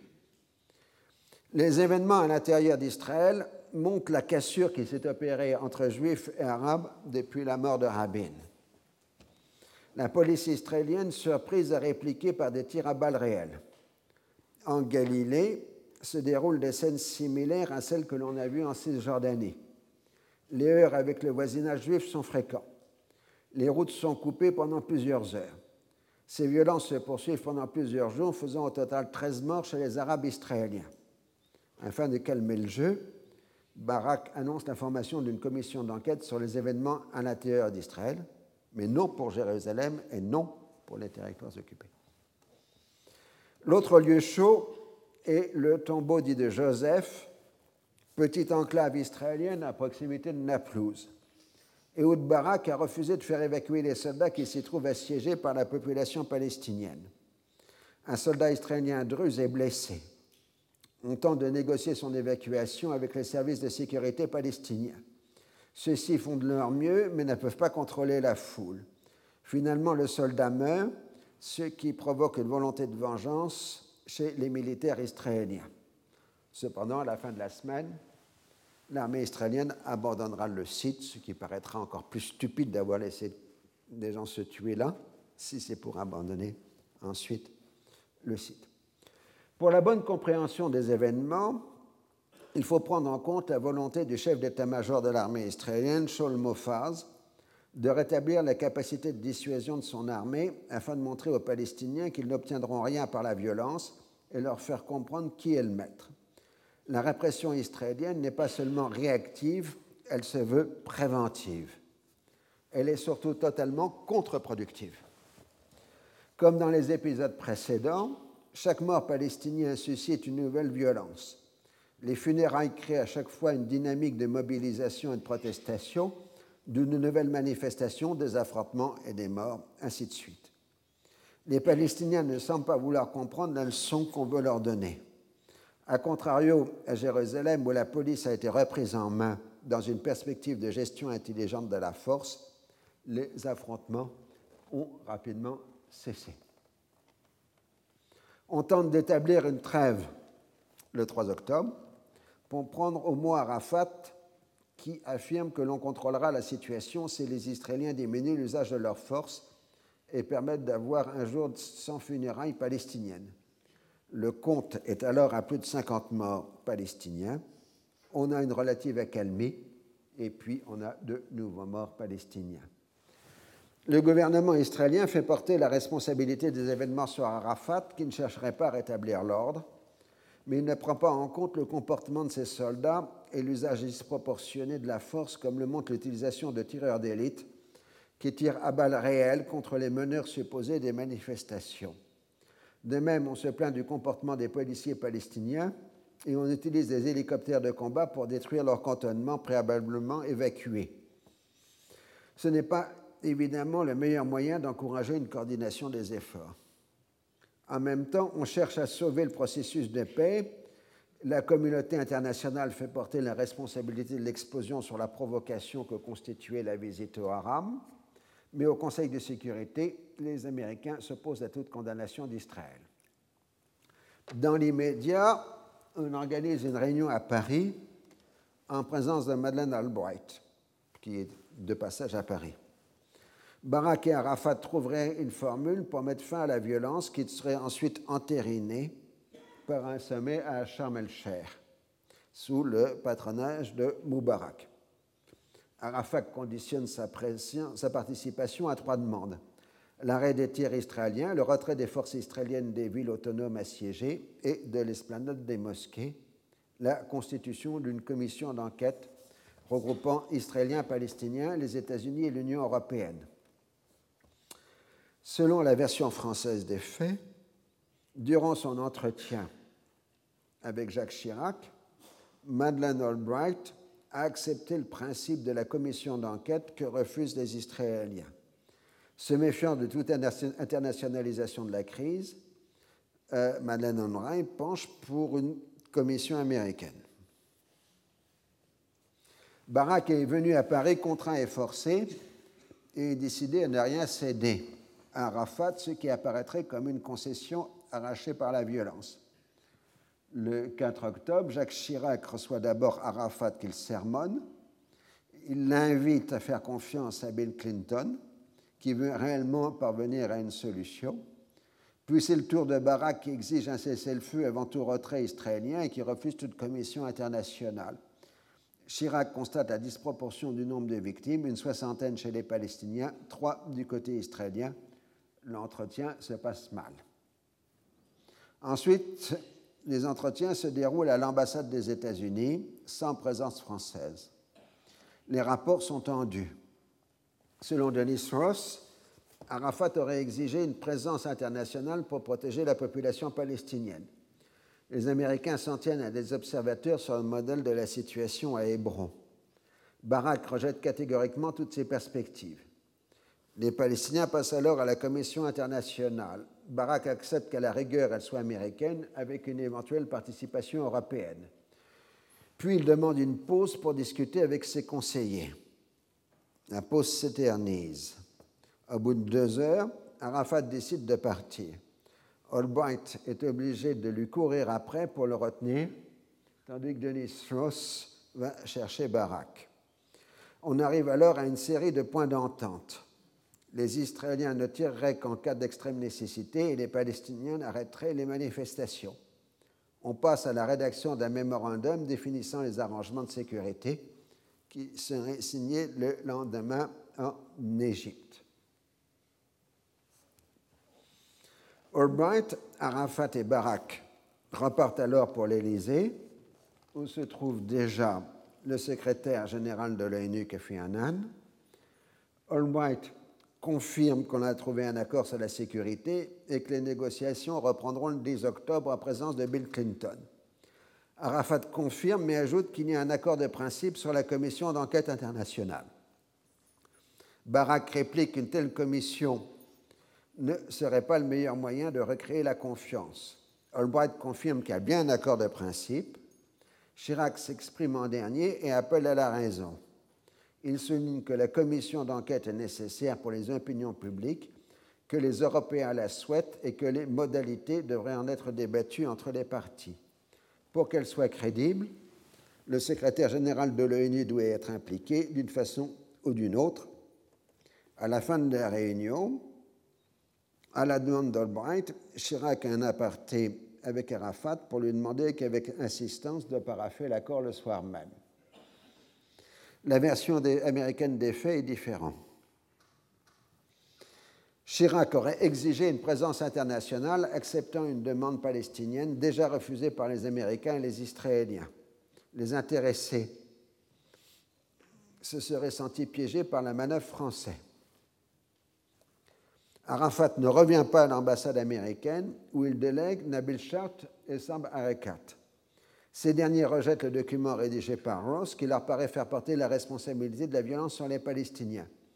Selon eux, il vaut mieux que l'accord soit conclu et signé à Sharm el-Sheikh sous les auspices de Moubarak.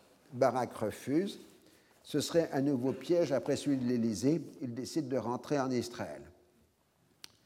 Ce qui va à l'encontre de cette version est que dès le 5 octobre, les services de propagande israéliens s'en prennent à Jacques Chirac, jugé responsable de l'échec de la négociation de Paris pour avoir encouragé Arafat à relancer la question de la commission d'enquête, pourtant écartée par les Américains. On doit parler de désinformation puisque selon Ross lui-même, il y avait bien un accord de principe sur la commission dont il restait à définir la composition. Dans ses mémoires, Gilad Cher n'évoque pas non plus une intervention française à propos d'une présence internationale. On doit donc considérer, dans l'attente de nouvelles informations, qu'il s'agit bien d'une invention postérieure de Ross destinée à disculper Barak. L'interprétation du conseiller diplomatique de Jacques Chirac, Jean-Marc de la Sablière, paraît la plus crédible. Je cite le cœur du problème résidait sans doute dans le fait que l'arrangement conclu dans l'après-midi sur les procédures de sécurité devait être, contrairement à ce que nous avions cru, imparfait et ne plaire à aucun des deux protagonistes. Madeleine Albright était bien placée pour le savoir.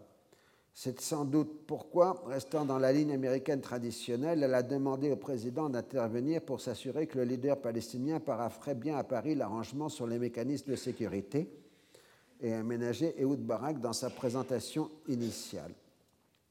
On peut imaginer que Yasser Arafat méfiant et qui pouvait espérer obtenir davantage à Sharm el-Sheikh ait décidé de ne faire faux bon et qu'Ehud Barak, déjà irrité d'avoir été contraint de venir à Paris, qui cherchait à gagner du temps pour éviter ou moins retarder la mise en place de la commission d'enquête, en ait profité de son côté pour se dégager il le fit de manière peu glorieuse, sachant que cela serait difficilement compréhensible pour l'opinion mondiale dans le climat de violence de l'époque.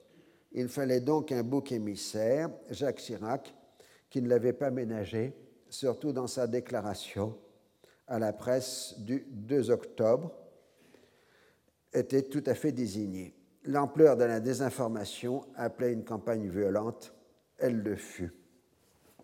Fin de citation. Dans la séquence entamée le 28 septembre, l'attribution de responsabilités a une grande signification politique. On a vu que la vie générale donne une importance première à la provocation constituée par la visite de Sharon, cette dernière étant motivée par la volonté de s'opposer au principe même des discussions en cours sur l'avenir de Jérusalem, ainsi que par ses préoccupations politiciennes de concurrence avec Netanyahou. L'intéressé s'est justifié à nombreuses reprises en affirmant que sa visite n'était pas la cause de l'explosion et que cette dernière était due à un plan préparé de longue date par Arafat. Il est vrai que le chef de l'autorité palestinienne a envisagé à plusieurs reprises le recours à des manifestations violentes en raison des impasses du processus de paix. L'affaire du Kosovo l'a influencé sur ce point mais s'il avait voulu lancer un mouvement de ce genre, il l'aurait fait à l'occasion du 13 septembre et non pas 15 jours après, un moment où les négociations semblaient progresser rapidement à Washington et où on était dans l'attente d'une prise de position américaine. La divulgation de ce plan aurait été retardée par les événements, mais il est plus probable que de toute façon les contingences de la vie politique l'auraient reporté après les élections de novembre. L'argument supplémentaire en faveur de l'absence de préméditation vient que les services israéliens n'ont rien vu venir, contrairement à ce qu'ils ont prétendu a posteriori. Certes, ils ont bien noté les signes d'exaspération de l'opinion publique palestinienne, mais ils n'ont rien perçu de suffisamment inquiétant pour les conduire à demander une interdiction ou un report de la visite de Sharon. Que ce dernier, dans le contexte, aurait certainement accepté puisqu'on aurait alors invoqué les impératifs de sécurité. De plus, le mouvement a été largement porté les deux premiers jours par les Arabes israéliens qui ont ensuite protesté violemment. Or, l'autorité palestinienne n'a aucune capacité d'influencer sur leurs actes, aussi bien dans les forces de gauche que chez les islamistes, on l'avait vu précédemment dans l'affaire de Nazareth. La cause première des événements est bien la question du haram, point névralgique depuis 1929. À partir de Camp David II, l'esplanade est devenue le point central des négociations et les informations qui ont filtré ont contribué largement à faire monter la tension. De plus, les Palestiniens ont le sentiment qu'ils affrontaient un front commun israélo-américain. Là encore, le fait qu'il n'y ait aucun musulman dans l'équipe de négociation américaine, composée de juifs américains, de chrétiens américains et d'un chrétien arabe, euh, fait que les Américains n'ont absolument aucune perception euh, des sentiments musulmans euh, sur le dossier. Le second ordre de cause vient de l'échec des paramètres d'Oslo. Leur concepteur estimait que les accords permettraient une amélioration notable des conditions économiques des territoires occupés et l'établissement d'un climat de confiance. Ces deux conditions n'ont pas été remplies.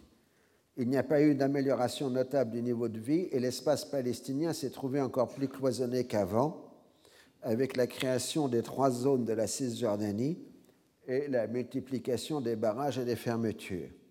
De Rabin à Barak, la colonisation et la création de faits accomplis se sont accélérées, rendant toujours plus difficile la condition des Palestiniens.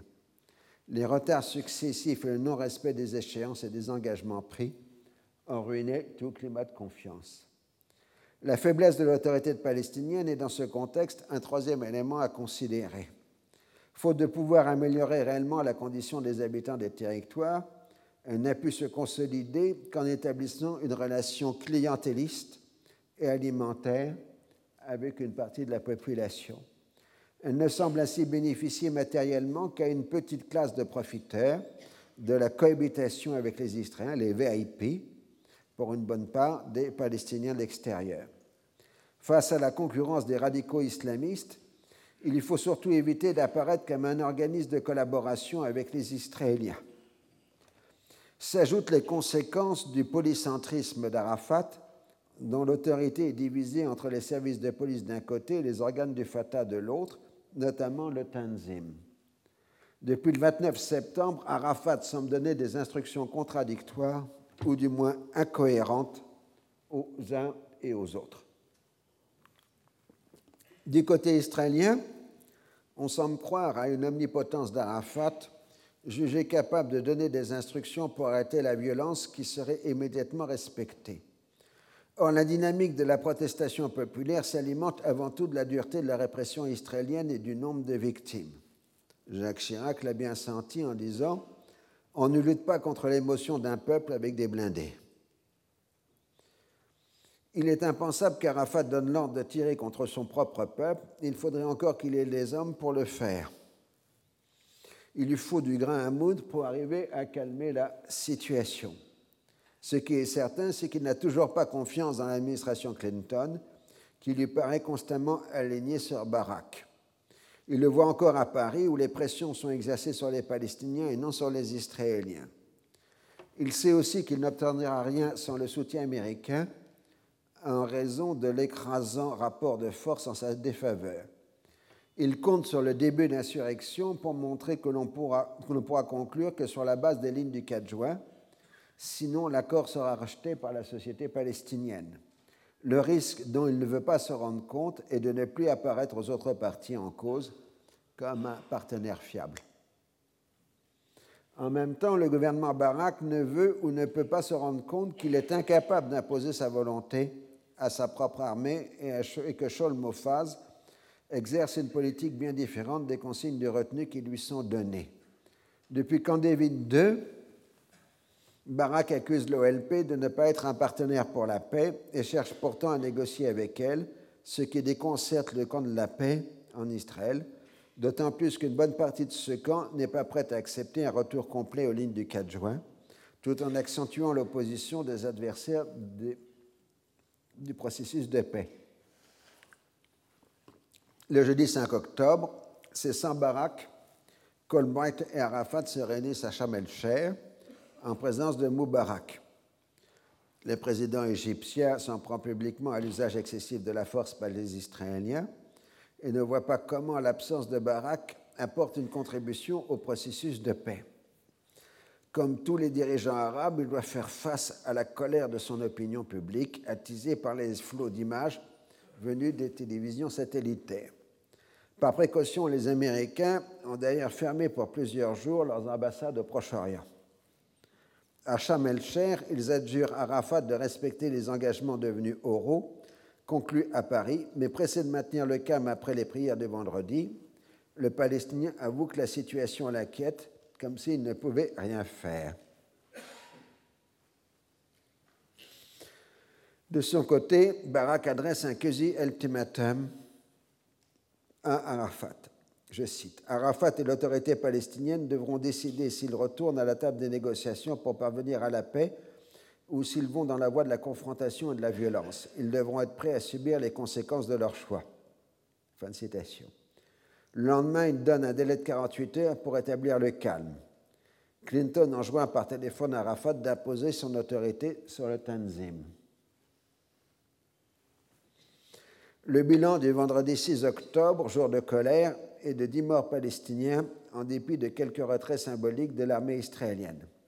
On est désormais à 86 morts, 73 Palestiniens, 10 Arabes israéliens, 3 Israéliens juifs à Jérusalem, en dépit de la violence de la manifestation, toujours une bonne gestion de la police permet d'éviter qu'il y ait mort d'homme sur le haram, mais un enfant de 12 ans est tué par balle dans la vieille ville. On commence à ce moment-là à parler d'une intifada d'Al-Aqsa. Le samedi 7 octobre, la destruction du tombeau de Joseph après son évacuation par l'armée israélienne émeut considérablement l'opinion publique israélienne. Arafat ordonne immédiatement sa reconstruction. À la frontière libanaise, une manifestation violente de Palestiniens provoque des tirs de l'armée israélienne. Le bilan est de deux Palestiniens tués et 17 blessés. Parallèlement, la Hezbollah démontre sa solidarité en opérant une incursion dans le secteur des fermes de Sheba et en enlevant trois soldats israéliens. Selon sa direction, cette opération répond à nos promesses de libérer tous nos prisonniers en Israël et chaque poste de notre territoire encore occupé et de soutenir l'intifada palestinienne. Des intermédiaires se mettent en place pour ouvrir une négociation pour un échange de prisonniers. Au Conseil de sécurité, les États-Unis n'opposent pas de veto à la résolution 1322 qui déplore l'acte de provocation commis le 28 octobre, de même que les violences, etc., condamne les actes de violence, particulièrement le recours excessif à la force contre les Palestiniens, demande à Israël, puissance occupante, de se conformer scrupuleusement à ses obligations juridiques et aux responsabilités qui lui incombent en vertu de la quatrième convention de Genève relative à la protection des personnes civiles en temps de guerre en date de 1949. Ça, c'est un élément important parce que périodiquement, on rappelle que les conventions de Genève s'appliquent au territoire occupé, ce qu'Israël rejette. En considérant que les, que les, conventions ont un aspect politique et un aspect humanitaire, et Israël ne considère que l'aspect humanitaire des conventions et pas l'aspect entre guillemets politique. Ce qui est tout à fait curieux parce que si on est signataire des conventions, on accepte l'intégralité, on ne peut pas choisir entre, alors évidemment, l'aspect dit politique des conventions, c'est qu'elle interdit la colonisation de territoires occupés. Mais on appelle ensuite, donc, on exige la fin des violences et la réalisation d'une enquête rapide et objective sur les événements et une reprise immédiate des négociations. Pour Madeleine Albright, cette résolution est déséquilibrée. Elle ne prend pas en compte le fait que les lanceurs de pierres palestiniens mettent Israël en état de siège. C'est ce qu'elle dit, Madeleine. L'abstention a été indispensable pour que les États-Unis conservent leur position de médiateur.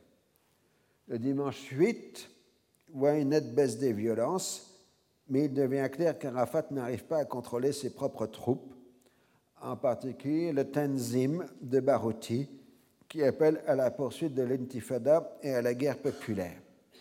Le contrôle de la situation est d'autant plus difficile à établir qu'en Cisjordanie, les, colons multiplient les actes de représailles contre la population arabe. Des actes analogues ont lieu en Galilée israélienne, en particulier entre la Nazareth juive et la Nazareth arabe. La diplomatie internationale s'active pour sauver le processus de paix avec un chassé-croisé de médiateurs russes, européens et de l'ONU. Barak allonge son ultimatum de deux à trois jours. Son entourage craint que le retour à la force mette fin au processus de paix et on n'exclut pas la tenue d'un nouveau sommet aux États-Unis. Aux alentours du 10, on semble s'orienter vers un conflit de basse intensité. Certes, Arafat donne des ordres pour s'en tenir à des manifestations pacifiques, mais la situation sur le terrain est d'autant plus confuse que l'on a des versions contradictoires des événements. L'armée israélienne évoque la préparation d'attentats contre ces hommes, mais de nombreux témoignages parlent d'attaques de la population arabe par des colons armés.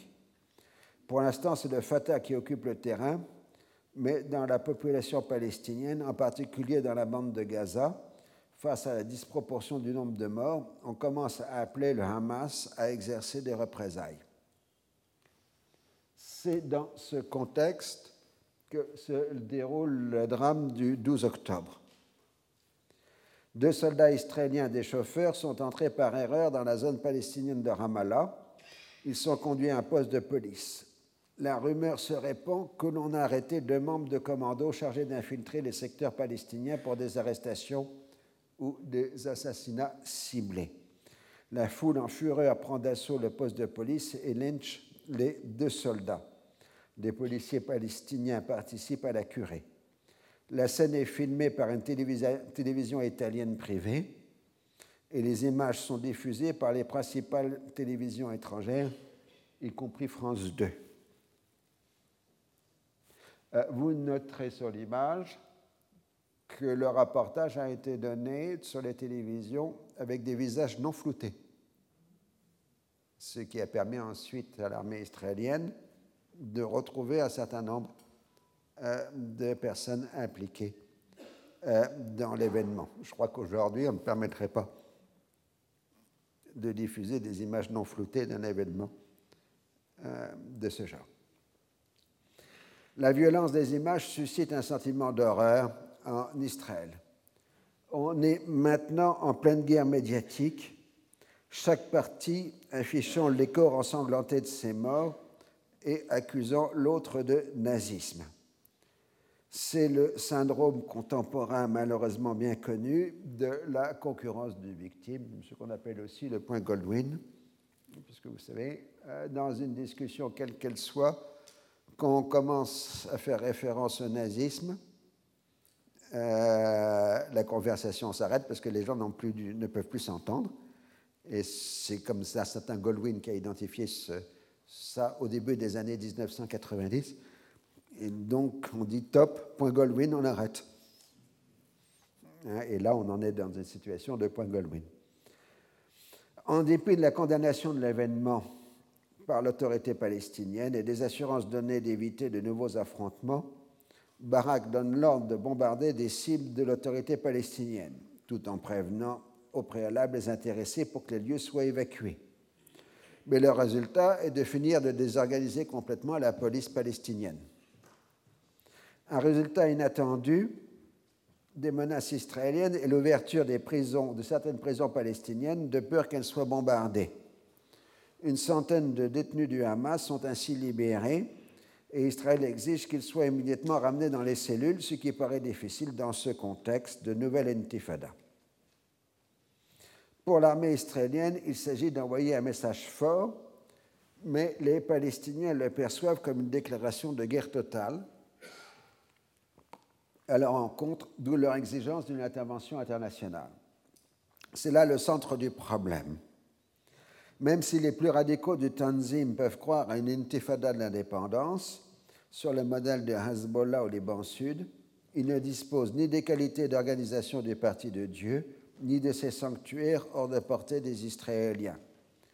Pour la direction de l'OLP, outre la nécessité d'arriver à contrôler un mouvement qui la vise indirectement, le véritable gain serait d'obtenir une présence internationale sur le terrain, ce qu'elle exige depuis des années.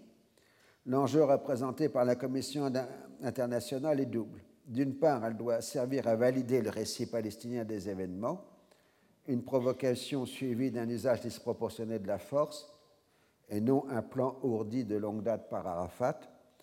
D'autre part, sa création doit amorcer une internationalisation de la crise. Le refus israélien est d'autant plus fort que le gouvernement de Barak est en position de faiblesse sur ces deux points. Les territoires sont maintenant en position de bouclage complet. Les principales villes sont en situation de blocus. La stratégie qui prévaut est de menacer de frapper l'autorité palestinienne jusqu'à ce qu'elle renonce à la violence. On bombarde ainsi l'académie militaire de, Jéricho en représailles à la destruction d'une synagogue ancienne dans l'enclave palestinienne. On retrouve là la syntaxe de la guerre des frontières des années 1950 et de la lutte contre l'OLP en Jordanie et au Liban entre 1967 et 1970. L'inconvénient de ce genre de stratégie, c'est qu'elle pousse rapidement à une montée aux extrêmes, et comme le montre le cas libanais, elle risque de conduire à l'effondrement du pouvoir de l'adversaire, qui ne pourra plus se faire le garant de la sécurité d'Israël. Les images diffusées en permanence par les télévisions arabes provoquent une forte émotion dans les opinions publiques arabes. Un peu partout, des manifestations de solidarité avec les Palestiniens s'organisent spontanément. Bien évidemment, la jeunesse est le fer de lance de ces mouvements qui prennent de plus en plus une tournure anti-américaine. Dans ce contexte, l'attentat monté à Aden contre le destroyer américain US Cole, qui a fait 17 tués et 39 blessés chez les marins le 12 octobre, prend une forte résonance, bien que l'opération ait été préparée depuis longtemps par le djihad international de Ben Laden. Le département d'État multiplie les mises en garde aux citoyens américains pour les décourager de se rendre au Moyen-Orient les régimes en place s'inquiètent de cette remontée de l'émotion populaire qu'ils ne contrôlent pas. Rétrospectivement, les historiens, ils sont toujours très bons rétrospectivement, les historiens, je vous dis, euh, ils verront les premiers signes annonciateurs de ce qui se passera une dizaine d'années plus tard. L'administration Clinton tente de sauver ce qui peut l'être en organisant un nouveau sommet en Égypte. Fidèle à sa ligne, Arafat conditionne sa participation à la réouverture des territoires occupés, aux communications internationales, au retrait de l'armée israélienne sur les positions d'avant l'intifada et un engagement en faveur de la constitution de la Commission internationale d'enquête. Washington mobilise toutes les médiations en cours pour faire comprendre aux leaders palestiniens qu'il ne peut y avoir de conditions et que ce sera l'objet du, sommet. De même, inversement, enfin, Arafat exige euh, Barak exige un cessez-le-feu 72 heures ou 48 heures avant le sommet. Obtient la même réponse des Américains. Nouveau coup du sort pour lui, le Hezbollah annonce l'enlèvement en dehors d'Israël d'un colonel de l'armée israélienne. Il s'avéra qu'il s'agissait d'un officier réserviste et qu'il a été attiré à Dubaï dans le cadre d'un trafic de drogue. Il sera libéré en janvier 2004 dans le cadre d'un échange de prisonniers. Il plaidera coupable pour trafic de drogue et il ne sera pas condamné. Le sommet de Sharm el-Sheikh les 16 et 17 octobre prend un aspect plus international avec une coprésidence de Clinton et de Mubarak, la participation du roi Abdallah II, de Kofi Annan, de Javier Solana, représentant de l'Union européenne. En revanche, la Russie n'a pas été invité. On discute au niveau ministériel de la rédaction des communiqués communs et on échoue sur la question de la responsabilité des événements. Parallèlement, George Tenet, le chef de la CIA, et Omar Suleiman, le chef des services de renseignement égyptiens, travaillent avec les responsables israéliens et palestiniens à la mise au point d'un plan de sécurité.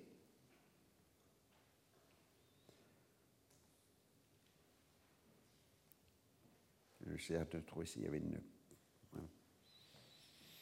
Une fois le document obtenu, on exerce les plus fortes pressions sur Arafat pour qu'il l'approuve. Après des heures de discussions tendues, on arrive à un accord que Clinton résume en public, euh, évitant au parti d'avoir à signer. Les deux parties s'engagent à appeler à la fin des violences et à rétablir le statu quo d'avant les affrontements, ce qui comprend le retour aux anciennes positions et le rétablissement des communications. Un compromis est trouvé pour la commission d'enquête. Elle sera américaine, comprendra des Israéliens et des Palestiniens et travaillera en consultation avec l'ONU. Son rapport sera communiqué au président des États-Unis, au secrétaire général de l'ONU et aux partis avant publication. Le rapport final sera publié par le président des États-Unis. Les négociations de paix reprendront dans les 15 jours sous l'espèce américaine. Reste que les Israéliens conditionnent le tout à des périodes de calme de moins deux jours et que le communiqué est mal reçu du côté de l'opinion publique palestinienne. Donc qu'est-ce qui va se passer? Vous le saurez dans 15 jours. Retrouvez tous les enseignements du Collège de France sur www.collège-2-france.fr.